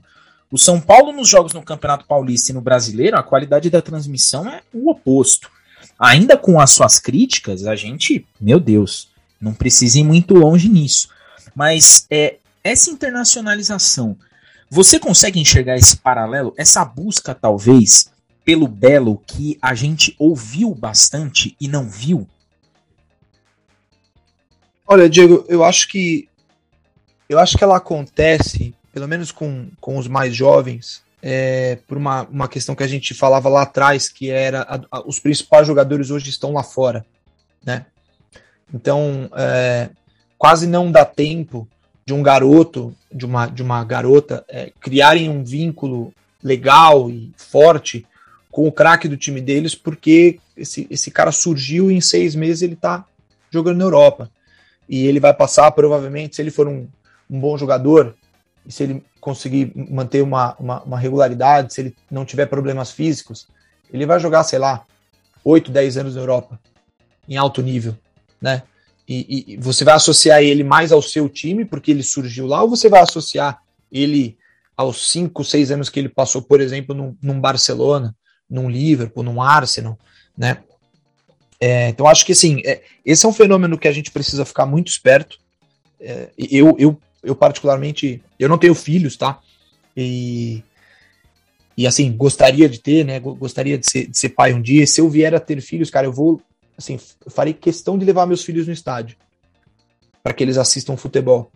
É, e que eles tenham o vínculo com o clube que ele é local e que, e que pode olhar, é, assim, que de certa forma ele pode, ele pode viver isso diariamente, né, semanalmente, algo que ele, uma paixão que ele pode exercer de, de forma mais, mais forte, né, porque ele é, ele é nosso, ele está aqui, o estádio está aqui, então a gente vai poder ir lá, a gente vai poder se envolver com isso, né, de, de maneira próxima. É, mas eu também não vou uh, brigar contra, de novo, né, brigar contra a, a imagem, aquilo que a gente aquilo pelo qual a gente se apaixonou, que é o futebol internacional. Também não vou brigar se meus filhos eventualmente quiserem adotar um clube europeu como, como deles, para torcer, para acompanhar um, um, um, carinho, sabe? Para ter um carinho por um clube, por um jogador e seguir esse jogador é, ao longo da carreira dele. Assim, eu acho que é um fenômeno para a gente ficar esperto, para a gente não perder essa conexão aqui com o que é nosso, né? É, com o que são os nossos clubes, a nossa cultura. Acho importante isso também. E, e acho que a gente é, precisa olhar para isso com carinho, né? Que, que essas crianças, elas, cara, consigam ter experiência de estádio e que os pais consigam levar, que os tios, que a família consiga levar para o estádio. Mas elas, cara, elas nascem numa, numa era já de pô, todos os jogos europeus na TV, streaming, videogame, Instagram, conta dos clubes, conta do jogador, conta da marca esportiva. A gente, a gente já é dessa geração. Hoje você tem isso né, de, de maneira muito mais muito mais é, disseminada, né, e muitos outros veículos que vão levar todas essas coisas para essas crianças. Então, eu vejo por um, assim, eu acho que é muito natural para um garoto hoje de 10 anos que ter o seu primeiro videogame, se ele tivesse oportunidade, ele querer jogar com o Manchester City porque tem cinco estrelinhas. Ou ele vai querer jogar com o Olympiacos, cara, que tem duas e meia. Todo respeito ao Olympiacos, né? se tiver algum torcedor do Olympiacos no, no podcast, é, não vai, não vai. Aí, tal, aí depois, depois, talvez, por uma questão de curiosidade ou de uma história que ele ouviu e que ele quer, de, né, de, de certa maneira, uh, se aproximar dela, ele vai escolher um clube alternativo, um clube menos, menos, menos poderoso, ou ele vai querer jogar com o time dele do coração, na Liga Nacional e tudo mais. Mas, cara, pro moleque que tem hoje o videogame na mão, pô, ele quer a chuteira que usa o Mbappé, cara. Ele não quer a chuteira do. Porra, do. Sei lá, cara. Do, do Pablo. É, do. então, do Pablo, sabe? Que é até um bom, um bom rapaz. É um bom cara profissional e tudo mais, mas não quer. Entendeu? Eu acho que assim, ele não pode perder de vista que é o Pablo que joga no time dele. E que ele tem que ir ao estádio, e que é importante que o Pablo se sinta confiante pelo apoio dele, porque é o Pablo que vai marcar ou não os gols da, do time do coração dele, né? Eu acho que isso, isso, é, um, é, isso, isso é um exercício que, que, que, é preciso fazer com, com a criança, né? E que, cara, é extremamente saudável, extremamente gostoso que ela se identifique com isso, né? Com uma cor, com uma bandeira, um escudo. Se ela quiser, claro, em um momento ela vai poder decidir, né? E, e ela vai ter essa, essa independência de decidir, não, isso eu não quero para mim. Não quero futebol, não quero esporte tal, beleza. Mas não, cara, você vai brigar contra porra, o Mbappé, que tem sei lá quantos milhões de seguidores. A chuteira, o lançamento da chuteira com ele. O próprio Neymar, né? A Puma lança a chuteira, porra, é com ele. O cara é a principal bandeira da marca. No videogame, o cara é 90 e tanto status.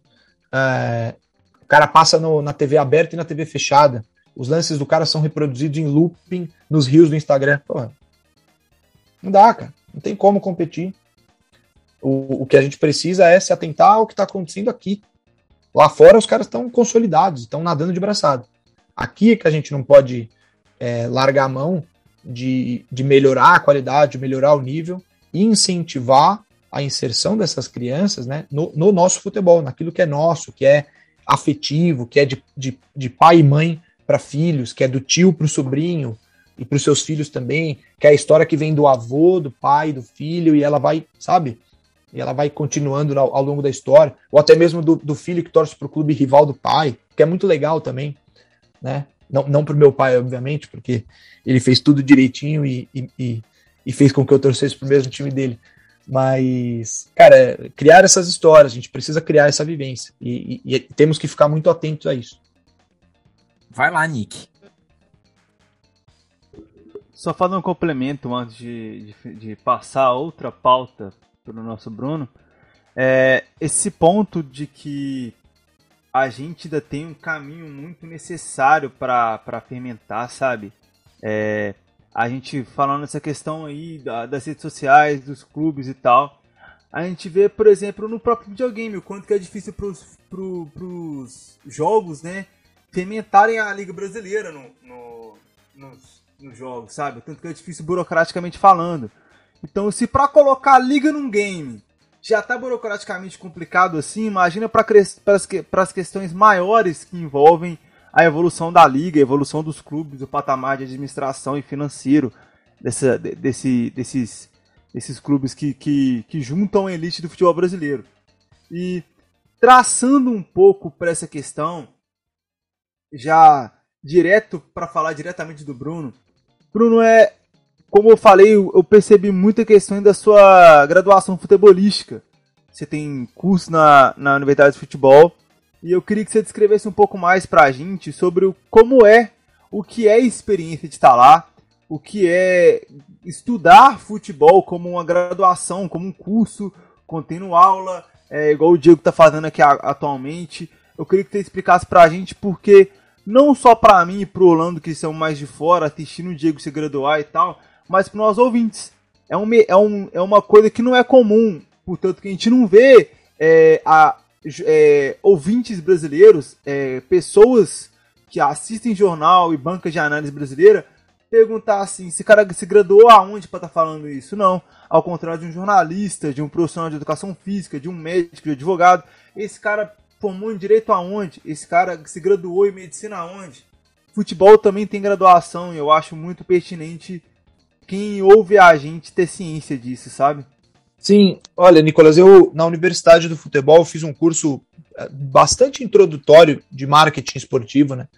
Que era uma, uma área que, que, eu, que eu não conhecia e, e continuo conhecendo muito pouco, não, não domino, conheço, mas que eu acho importante, eu acho interessante e, e, e, achava na época que eu, que eu busquei o curso, dominar pelo menos alguns aspectos básicos, né? É, cara, atualização nunca é, nunca é demais.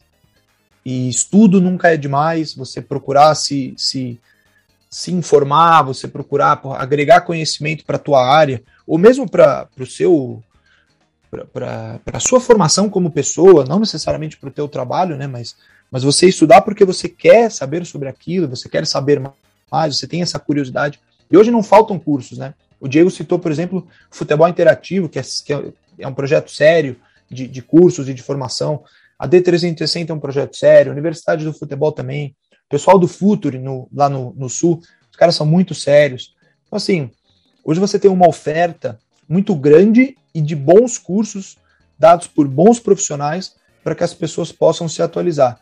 É, eu acho que só os cursos não vão te dar a experiência necessária, né? É preciso você viver, trabalhar, uh, criar suas próprias, suas próprias uh, experiências, os seus pontos de vista, né? E conhecimento é isso, é você pegar a informação e a partir da tua interpretação, do seu, da sua uh, cultura, você transformar aquilo em conhecimento para você, né? É, então, assim, não, a, a oferta é muito grande, não falta atualização para as pessoas fazerem.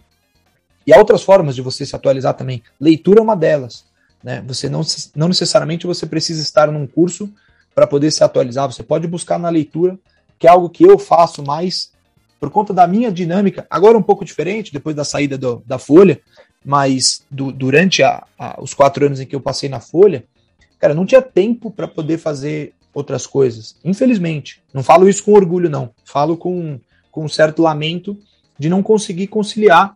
E especialmente depois que eu comecei com a editora, faz pouco mais de um ano e meio, era jornal e editora, né? Então, e o dia continuava com 24 horas. Eu ainda não ainda não descobri o dia, né, como como aumentar as Pode horas. Pode 48, dia. né? É, exatamente. Já informo assim. que se conseguir, informe-nos, porque é necessário. É, então, eu, eu, cara, vou te falar, assim, meu dia continua tendo 24 horas e, e não conseguia, assim, não conseguia conciliar muitas coisas.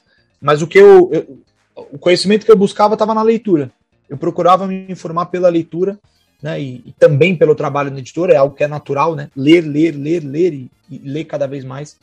Mas, cara, é, acho que ter uma oferta de cursos aí de diferentes aspectos do futebol, do esporte, ela é muito grande. Né? A pessoa acho que precisa buscar aquilo que, com que ela mais se identifica, ou que talvez seja melhor para a área dela. E, cara, nunca é demais você ter conhecimento e agregar esse conhecimento, esses cursos. E são cursos, cara, dados por gente que é da área, muitas vezes, o que é muito legal, é você ouvir a experiência de quem está lá dentro. Eu, particularmente, gosto muito disso. Quando comecei na faculdade, fazendo jornalismo, já querendo trabalhar com esporte, o que eu mais queria era ouvir de gente do esporte. Falar, pô, você que tá lá, cara, como é que é? Como é que se faz? Eu, quero, né, eu, eu queria que me explicassem aqueles que estavam dentro do jornalismo esportivo, como é que se fazia jornalismo esportivo. E você tem, nessa, nessa oferta muito grande de cursos e especialização, você tem, você tem grandes profissionais aí dispostos a, a, a, ensinar e passar esse conhecimento. No, é, você falou dos cursos e, e, eu acho bastante interessante. Aí agora eu vou entrar um pouquinho na. Não posso deixar esse episódio é, sem falar dessa parte de literatura e dessa parte de experiências. é muito bacana quando a gente vê na, na 360 é, pessoas como o Léo Bertozzi, como o Mário Marra, que estão ensinando a ser comentarista. Talvez até para evitar aquela gafe do lance do Casimiro. Né? Talvez até para evitar isso daí. Então, profissionais extremamente gabaritados que conhecem demais, demais o futebol internacional e que estão ali colocando o, o tempo deles para formar uma leva de novos comentaristas com conteúdo.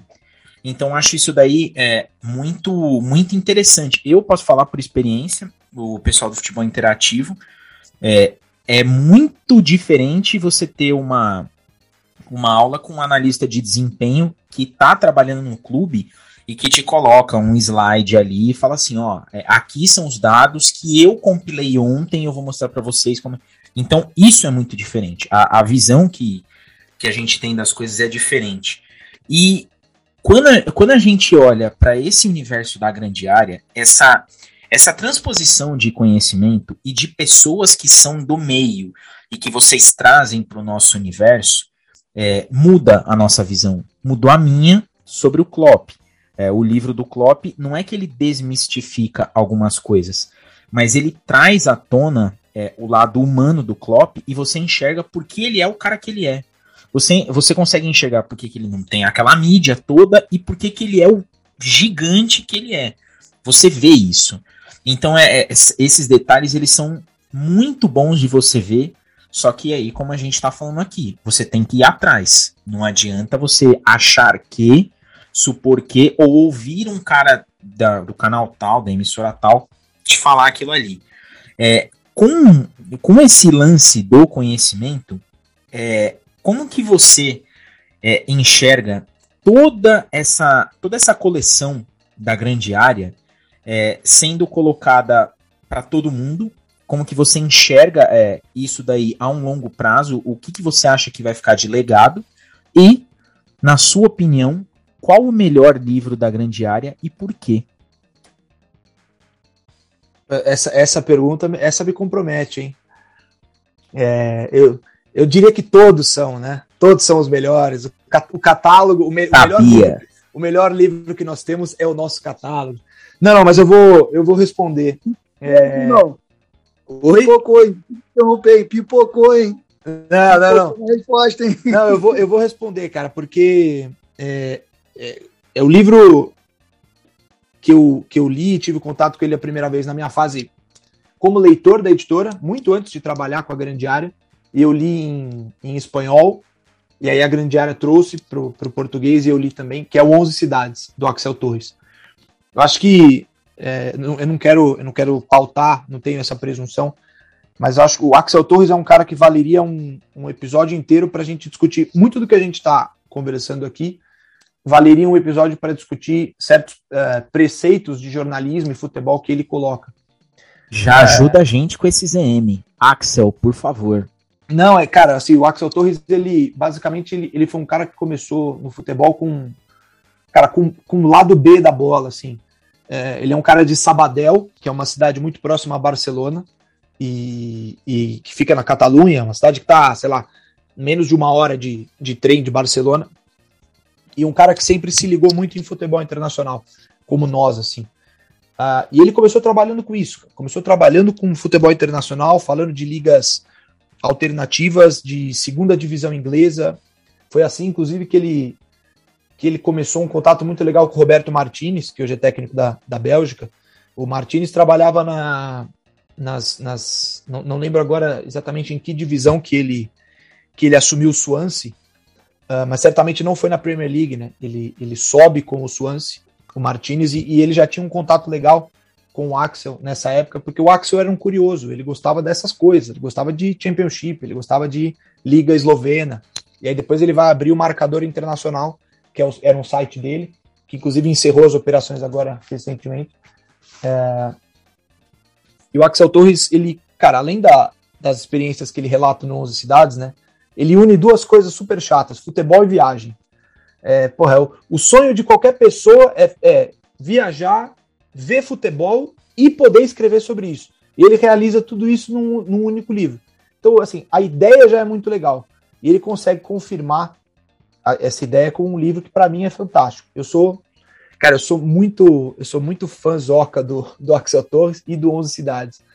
É, e ele, cara, tem vários preceitos de jornalismo que ele coloca que tem muito a ver com o que a gente está discutindo aqui. Tem um outro livro dele que, que é sobre uma viagem dele à Islândia. Na época que a Islândia estava com o hype da Eurocopa e né, o país de né, 200 e tantos mil habitantes classificado para um torneio e tudo mais. Ele vai para a Islândia para investigar o futebol de lá e, e explica, tentar explicar o fenômeno, né? Como é que um país daquele, rochoso, que venta pra cacete e, e, cara, não produz jogador de futebol, consegue se classificar para uma Euro. E aí lá, nessa época, ele já comentava para a TV espanhola os jogos do Real Madrid e do Barcelona. Mas ele diz com uma certa nostalgia, é, ele, ele, sente saudades da época em que ele trabalhava na Rádio Marca e falava sobre a, a Championship, por exemplo, sobre o Swansea. E entrava ao vivo com o Roberto Martinez para falar sobre os playoffs da Championship. E aí o, um, um, colega dele que viaja junto no livro, ele fala, porra, Axel, mas tudo que eu quero na minha vida é, é atingir o sucesso, é comentar o Real Madrid, é comentar o Barcelona. Você que está comentando Real Madrid e Barcelona, você quer comentar o Leganês. Então, como é que, porra, é, como é que você convive, né, com essa, com essa, esse paradoxo de certa forma, essa dualidade? Então, eu acho que os livros do Axel, para quem, no meu caso, que sou jornalista, eu eu gosto muito das viagens, eu gosto muito de tudo aquilo que ele vivencia. Eu queria ir para cada um daqueles lugares, cada uma das 11 cidades. Mas ele também coloca questões sobre jornalismo e sobre paixão pelo futebol internacional, que são muito caras a mim e, e certamente são para vocês também, para muitos dos, dos ouvintes do podcast, né? Uh, com relação à primeira pergunta, cara, de, de conhecimento, acho que também seria, seria presunçoso falar em legado, mas eu acho que, cara, a grande área ela vai deixar. É, eu acho que ela talvez deixe. Ela não vai resolver todos os problemas da defasagem de literatura de futebol. Eu adoraria que ela fizesse isso, mas ela precisaria ter o tamanho da Companhia das Letras. E ela, infelizmente, não tem. Não, não sei se terá um dia. É uma utopia pensar nisso, inclusive. É, mas eu acho que ela vai conseguir encurtar essas distâncias. Acho que ela já consegue isso. Mas à medida que ela se, se, se perpetue como uma editora forte de futebol, que aposta em boa literatura, eu acho que ela vai sempre é, conseguir aproximar a gente do que de melhor está sendo produzido. E o que é legal também é essa aposta em originais. Eu acho que se a editora ela, ela conseguir se manter viável no tempo, a gente vai conseguir publicar coisas legais feitas por gente daqui coisas que, que a literatura hoje não tem, a literatura de futebol não tem, e a gente, uh, junto com um autor daqui, vai conseguir produzir. Foi o caso do, do livro do Capeiro e do livro do Barneski, que, que para a gente é, é, motivo de muito orgulho produzir literatura nacional sobre futebol, né? E, então, assim, eu acho que ela vai... É, a, grande ela, ela já consegue e ela vai conseguir levar é, conhecimento. A gente fala muito sobre conhecimento aqui nesse nosso papo. Ela vai conseguir levar conhecimento para essas pessoas, né? E, e, encurtar essas distâncias entre o que é o, o, talvez o mundo ideal que a gente tem na Europa hoje em termos de produção literária de futebol e o nosso mundo aqui que é que a gente está correndo atrás, né? A gente está remando para chegar para chegar nisso. Então é, acho que encurtar essas distâncias ela já consegue fazer.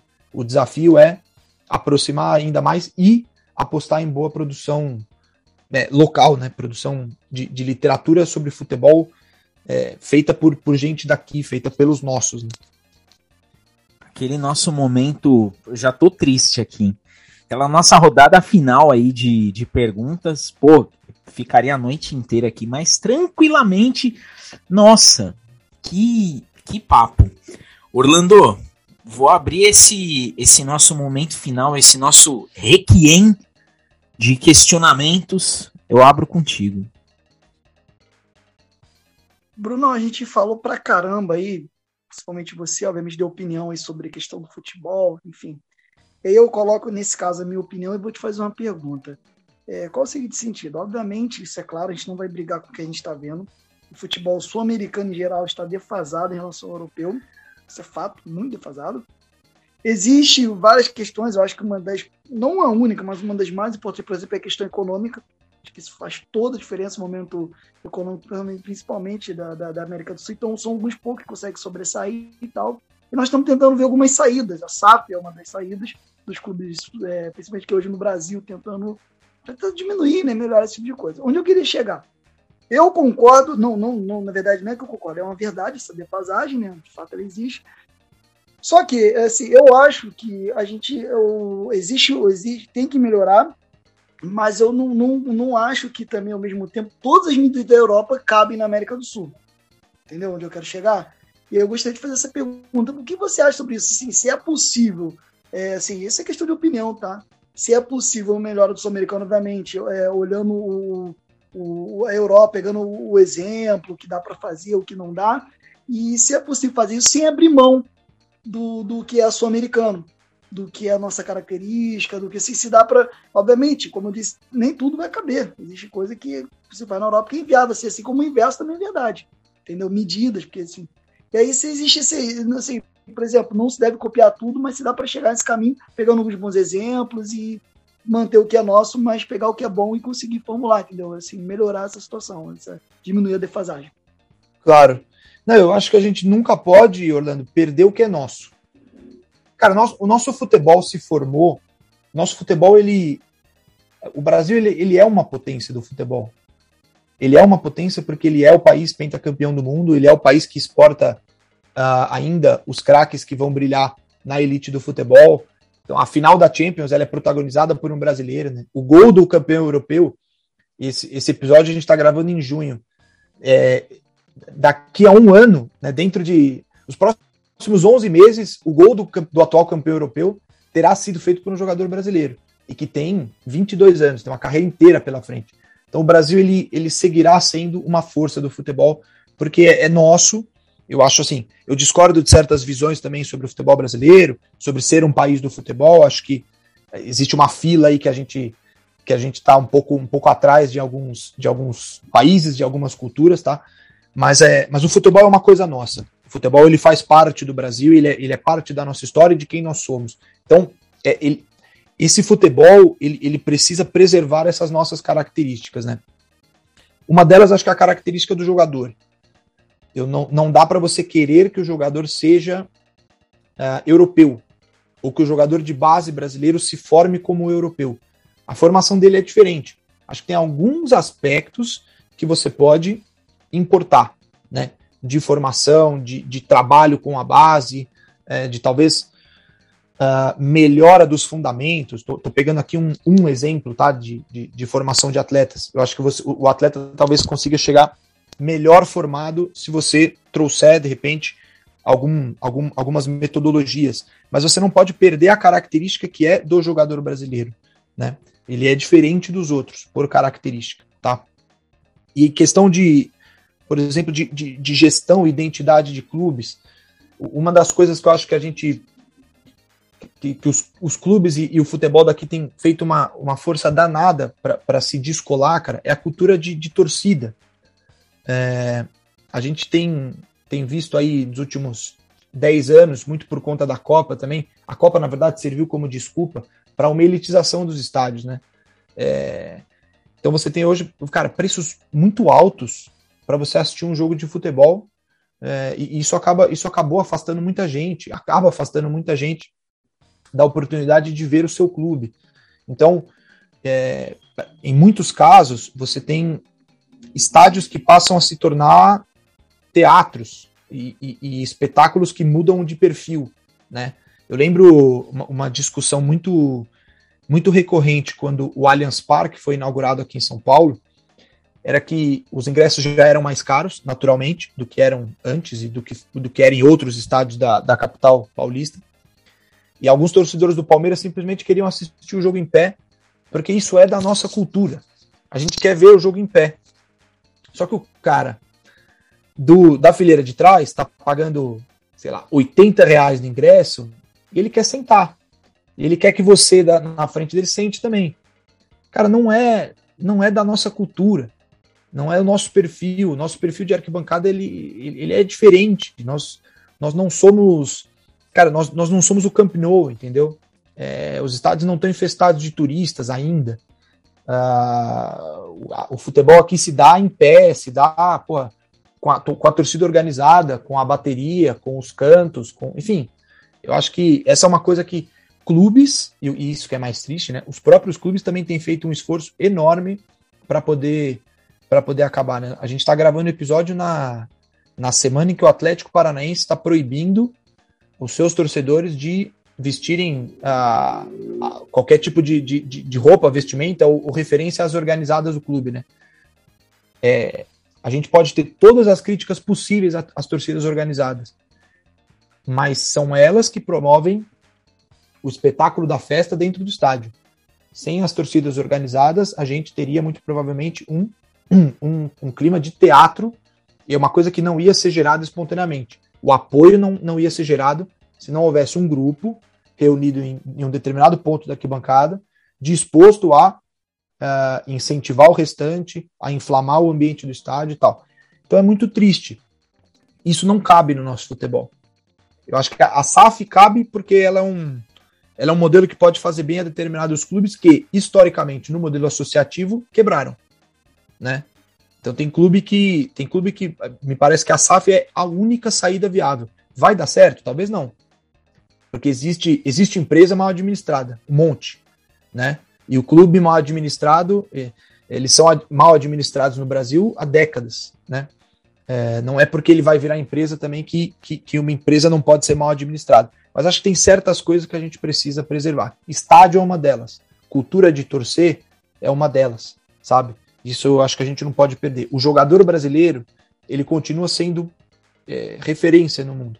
E acho que a gente também não pode perder o que é a característica dele, sabe? Não sei se eu consegui responder a, a pergunta, mas tem, tem coisa que a gente, que a gente é, é bom a gente importar, mas a gente não pode perder aquilo também que é, que é nosso. Agradeço, Bruno. É isso mesmo, assim. É, é mais ou menos exatamente é isso que eu penso. Né? A gente tem que importar o que é bom, mas não necessariamente matar o que é nosso. Entendeu? É isso, é como mecanizar o jogo, essa questão da torcida, entendeu? Eu estou muito contigo nesse sentido aí. Acho até que a formação de base atual do Brasil, na minha opinião, vem, vem feito mal, cada vez dando, dando assim, um valor maior, assim, dando mais importância ao físico do que e diminuindo o técnico. Acho que dá para fazer um casamento, precisa ser um ou outro, entendeu? Acho que dá para chegar ao meio tempo.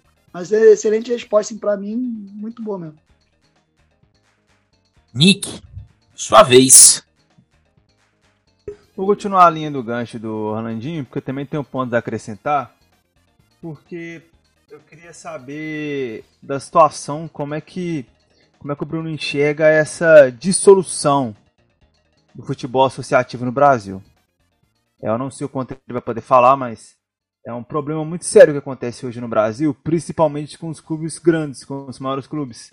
A gente vê a reformulação do Cruzeiro, do Botafogo, do Vasco, o grupo Etihad está lá no Bahia, praticamente dando dando o Bahia, o Bahia quer pro Bahia fechar, é, mas assim, ainda assim, com todas essas entrelinhas, a gente vê alguns clubes que ainda se sustentam não querendo aceitar o que, na minha opinião pessoal, é o futuro, que é o futebol em SAF.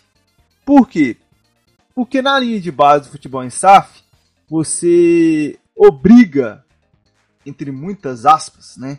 Obriga os clubes a se manterem equiparados financeiramente, fecharem no azul, né? Coisa que no modelo associativo não está sendo, não está acontecendo os grandes clubes estão fechando no vermelho numa escala de vermelho que 99,9% dos brasileiros não têm conhecimento da escala de dívida que os, que os associados estão fechando as contas dos clubes atualmente. Eu queria saber a opinião porque se continuar do jeito que está, vai acontecer o que aconteceu na Bundesliga para pior.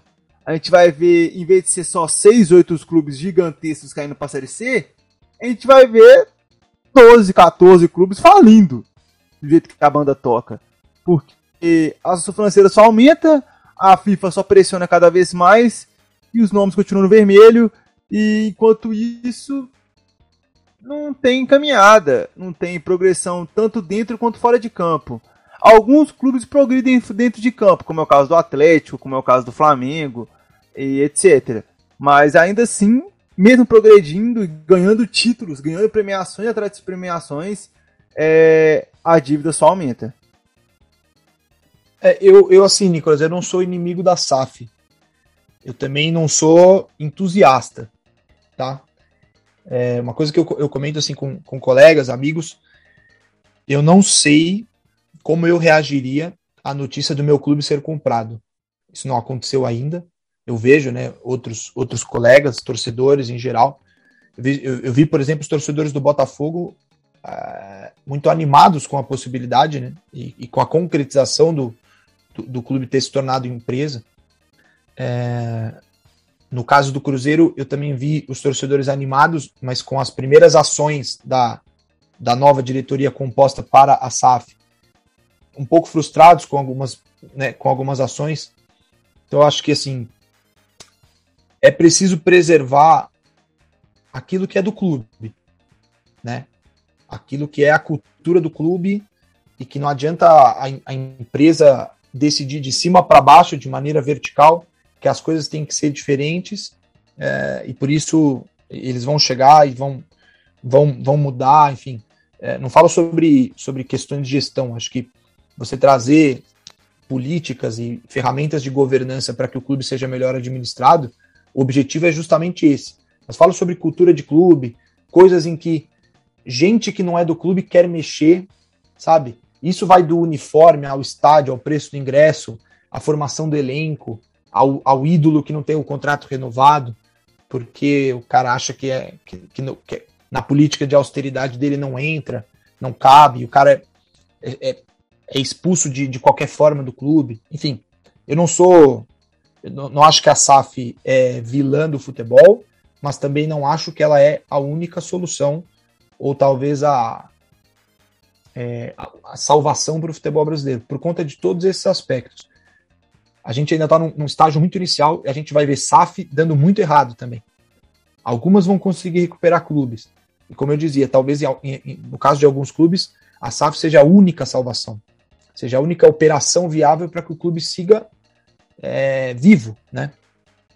Mas a gente também vai ver uma série de fracassos, né? A gente não, muitos clubes ainda estão em processo de serem de se tornarem empresa, outros clubes vão estudar essa possibilidade. Talvez a gente chegue no momento em que todos os clubes da primeira divisão sejam empresas.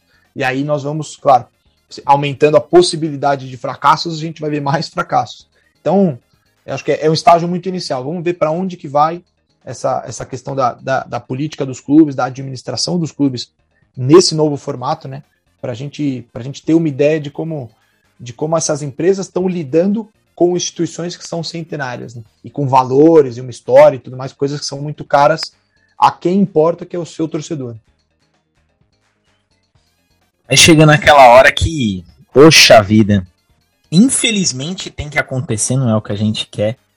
É, eu não tenho nem palavras para descrever o que é esse episódio, o que foi esse episódio. É, eu sempre falo que o Zona Mista ele é um, ele é um quadro que a gente criou por sermos entusiastas do, do futebol e de um, e de um bate-papo com conteúdo. E, e, acho que todo mundo que vem aqui no, no Zona Mista, todos os convidados, eles, eles têm essa, esse ponto em comum. Eles gostam do esporte, eles falam do esporte e com o Bruno, que aula, Bruno, que aula, é, sem palavras. Eu fico feliz porque você ainda vai participar aí da, da série que a gente vai fazer. E, nossa, eu fico muito contente aí com, com a sua presença, com, com esse conteúdo absurdo que, que você trouxe aqui pra gente. A gente pode dividir com todo mundo. E, e infelizmente a gente tem que, tem que encerrar. Eu vou, eu vou começar esse agradecimento final com Orlando. Orlando, agradeça ao nosso convidado Bruno pela presença dele. E avisa a galera que enquanto não tem Liverpool, vai ter zona mista, tem série, você vai estar tá aqui direto, o Bruno também vai voltar. Avisa que tem muita coisa aí. É, agradecer ao Bruno. É, obrigado, Bruno. Você deu uma contribuição incrível, entendeu? É, gostei, volto a dizer, adorei seu podcast lá, os cinco episódios. Para quem gosta de história, então, é algo fantástico.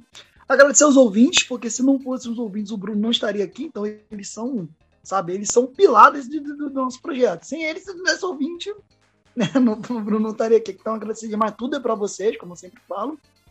E agradecer meus colegas aí, o Diego, o Nick, mandar um abraço melhores aí pro Rodrigo, que tá baleado aí, que tá com a situação da Covid aí, mas tá bem, né? Mas tá lá enfrentando.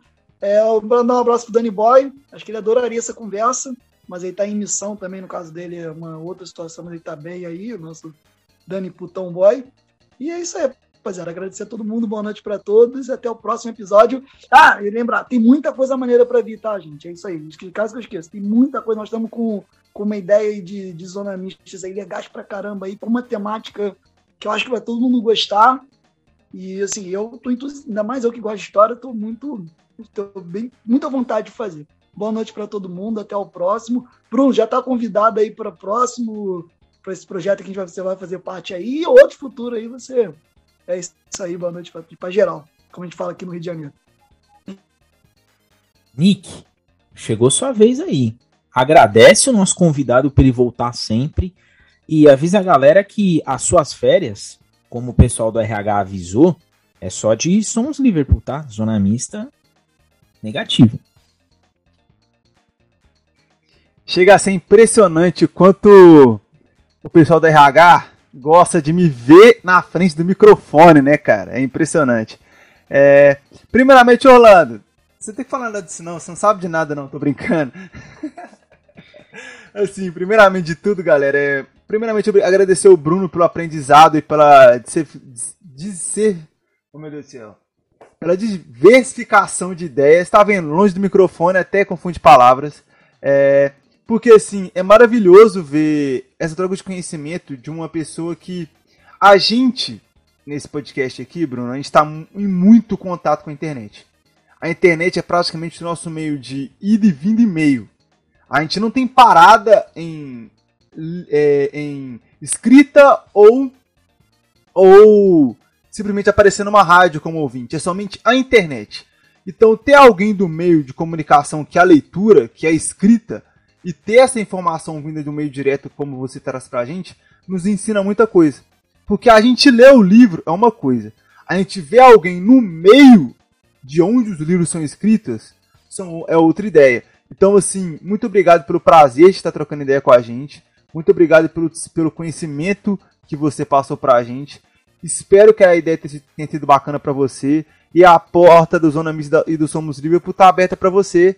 Quem sabe você não faz parte de uma banca de análise da live aí, de uma possível outra Copa que o Liverpool possa vir a disputar, porque o elenco parece que foi montado em videogame, de tão forte que está. É... E no mais, é galera, é, eu tô cobrindo a janela de vocês, tá? Somos Liverpool. Infelizmente eu estou cobrindo a janela de vocês, pelo amor de Deus. Mas eu trago mais notícias futuramente aí e infelizmente as minhas férias um, um dia vai acabar e eu vou ter que voltar para falar para vocês me ajudarem aí e que vocês não estão vendo o mesmo jogo que eu. E eu, Bruno, quero te agradecer do fundo do coração é, a sua simpatia, o seu conhecimento todo, educação, sua prestatividade aqui com a gente e a sua presença. É, como, como o Nick falou, é, quando a gente está conversando, inclusive entre a gente, sobre futebol ou até sobre algum livro da, da grande área, é uma visão. Trazer você aqui, para você trazer todo esse conhecimento para a gente, só enriquece mais o nosso podcast, enriquece quem está ouvindo a gente e o recado é sempre o mesmo, né? É, a gente está no caminho certo. E eu sempre digo para todo, todo zonamista que vem aqui, eu falo, a gente recebe muito não. Mas eu fico contente de receber o não, porque eu sei que quando vem o sim, como foi o seu caso, é um sim de uma qualidade ímpar. Então fica aqui o meu muitíssimo obrigado. Você já está escalado para o nosso projeto aí. E diz aí o que você achou dessa sua participação e avisa a galera que infelizmente por hoje é só, Bruno. Ô, pessoal, eu agradecer vocês pelo convite, foi muito, foi muito bacana participar, né? É, cara, não tem trocar uma ideia sobre, sobre futebol, sobre futebol internacional, sobre jornalismo, sobre a literatura, o trabalho da grande área. É, é, é, é muito, é muito bacana, né? Poder fazer essa, essa troca, né? Acho que o mais legal é isso, é a troca. Nós somos diferentes, né? A gente tem referências é, distintas, a gente tem formações totalmente diferentes, mas a gente se reúne para falar de coisas que a gente curte, né? E, e, e, é sempre uma troca, né? Mais que, que exista um entrevistado e os entrevistadores, é, o, o que rola aqui é, uma, é um intercâmbio muito bacana de, de ideias, impressões, né, opiniões. Então, poxa, agradecer vocês e agradecer também por acompanharem de alguma forma o trabalho né, da grande área. Eu, é, é um trabalho muito prazeroso, cara. Eu digo que trabalhar com a editora é muito, muito legal, muito difícil também. É, eu não imaginava que fosse tão, tão complicado, mas é, é muito, muito, muito difícil uh, fazer com que a literatura no Brasil, né, e mais ainda a literatura de futebol no Brasil, ela, ela se sustente como, como negócio mesmo, né, e, e, e como, como médio e longo prazo, mas é muito prazeroso você ter a troca de, de, ideias com as pessoas, o reconhecimento da qualidade do trabalho que é feito, né, e acho que um, uma das razões para eu estar aqui também é, é essa, né, é, é vocês serem, serem leitores e, e, e, e, ao serem leitores, apoiadores também do, do trabalho da editora. Né? Foi muito bacana. Espero que eu possa voltar em algum momento. Uma, uma, uma excelente temporada para o Liverpool, né? E acho que uma, se a temporada para o Liverpool for boa, sinal de que, de que teremos mais uma temporada de Premier League legal também. E sou muito fã do Klopp, torço muito para o sucesso dele. Depois que eu li o livro, antes de trabalhar na editora, passei a ser mais fã ainda. Então, sorte ao, ao Liverpool, porque é um clube gigante. Muito bacana participar desse, desse podcast e do projeto de vocês. Valeu. Sorte não, porque quanto mais sorte eles têm, mais raiva eu passo. Não, não, não. Essa parte eu vou, vou pedir para cortar.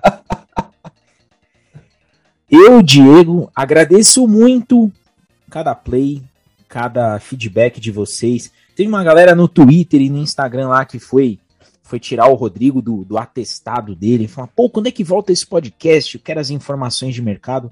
Logo, logo o podcast está de volta. Mas enquanto não tem Liverpool, tem zona mista.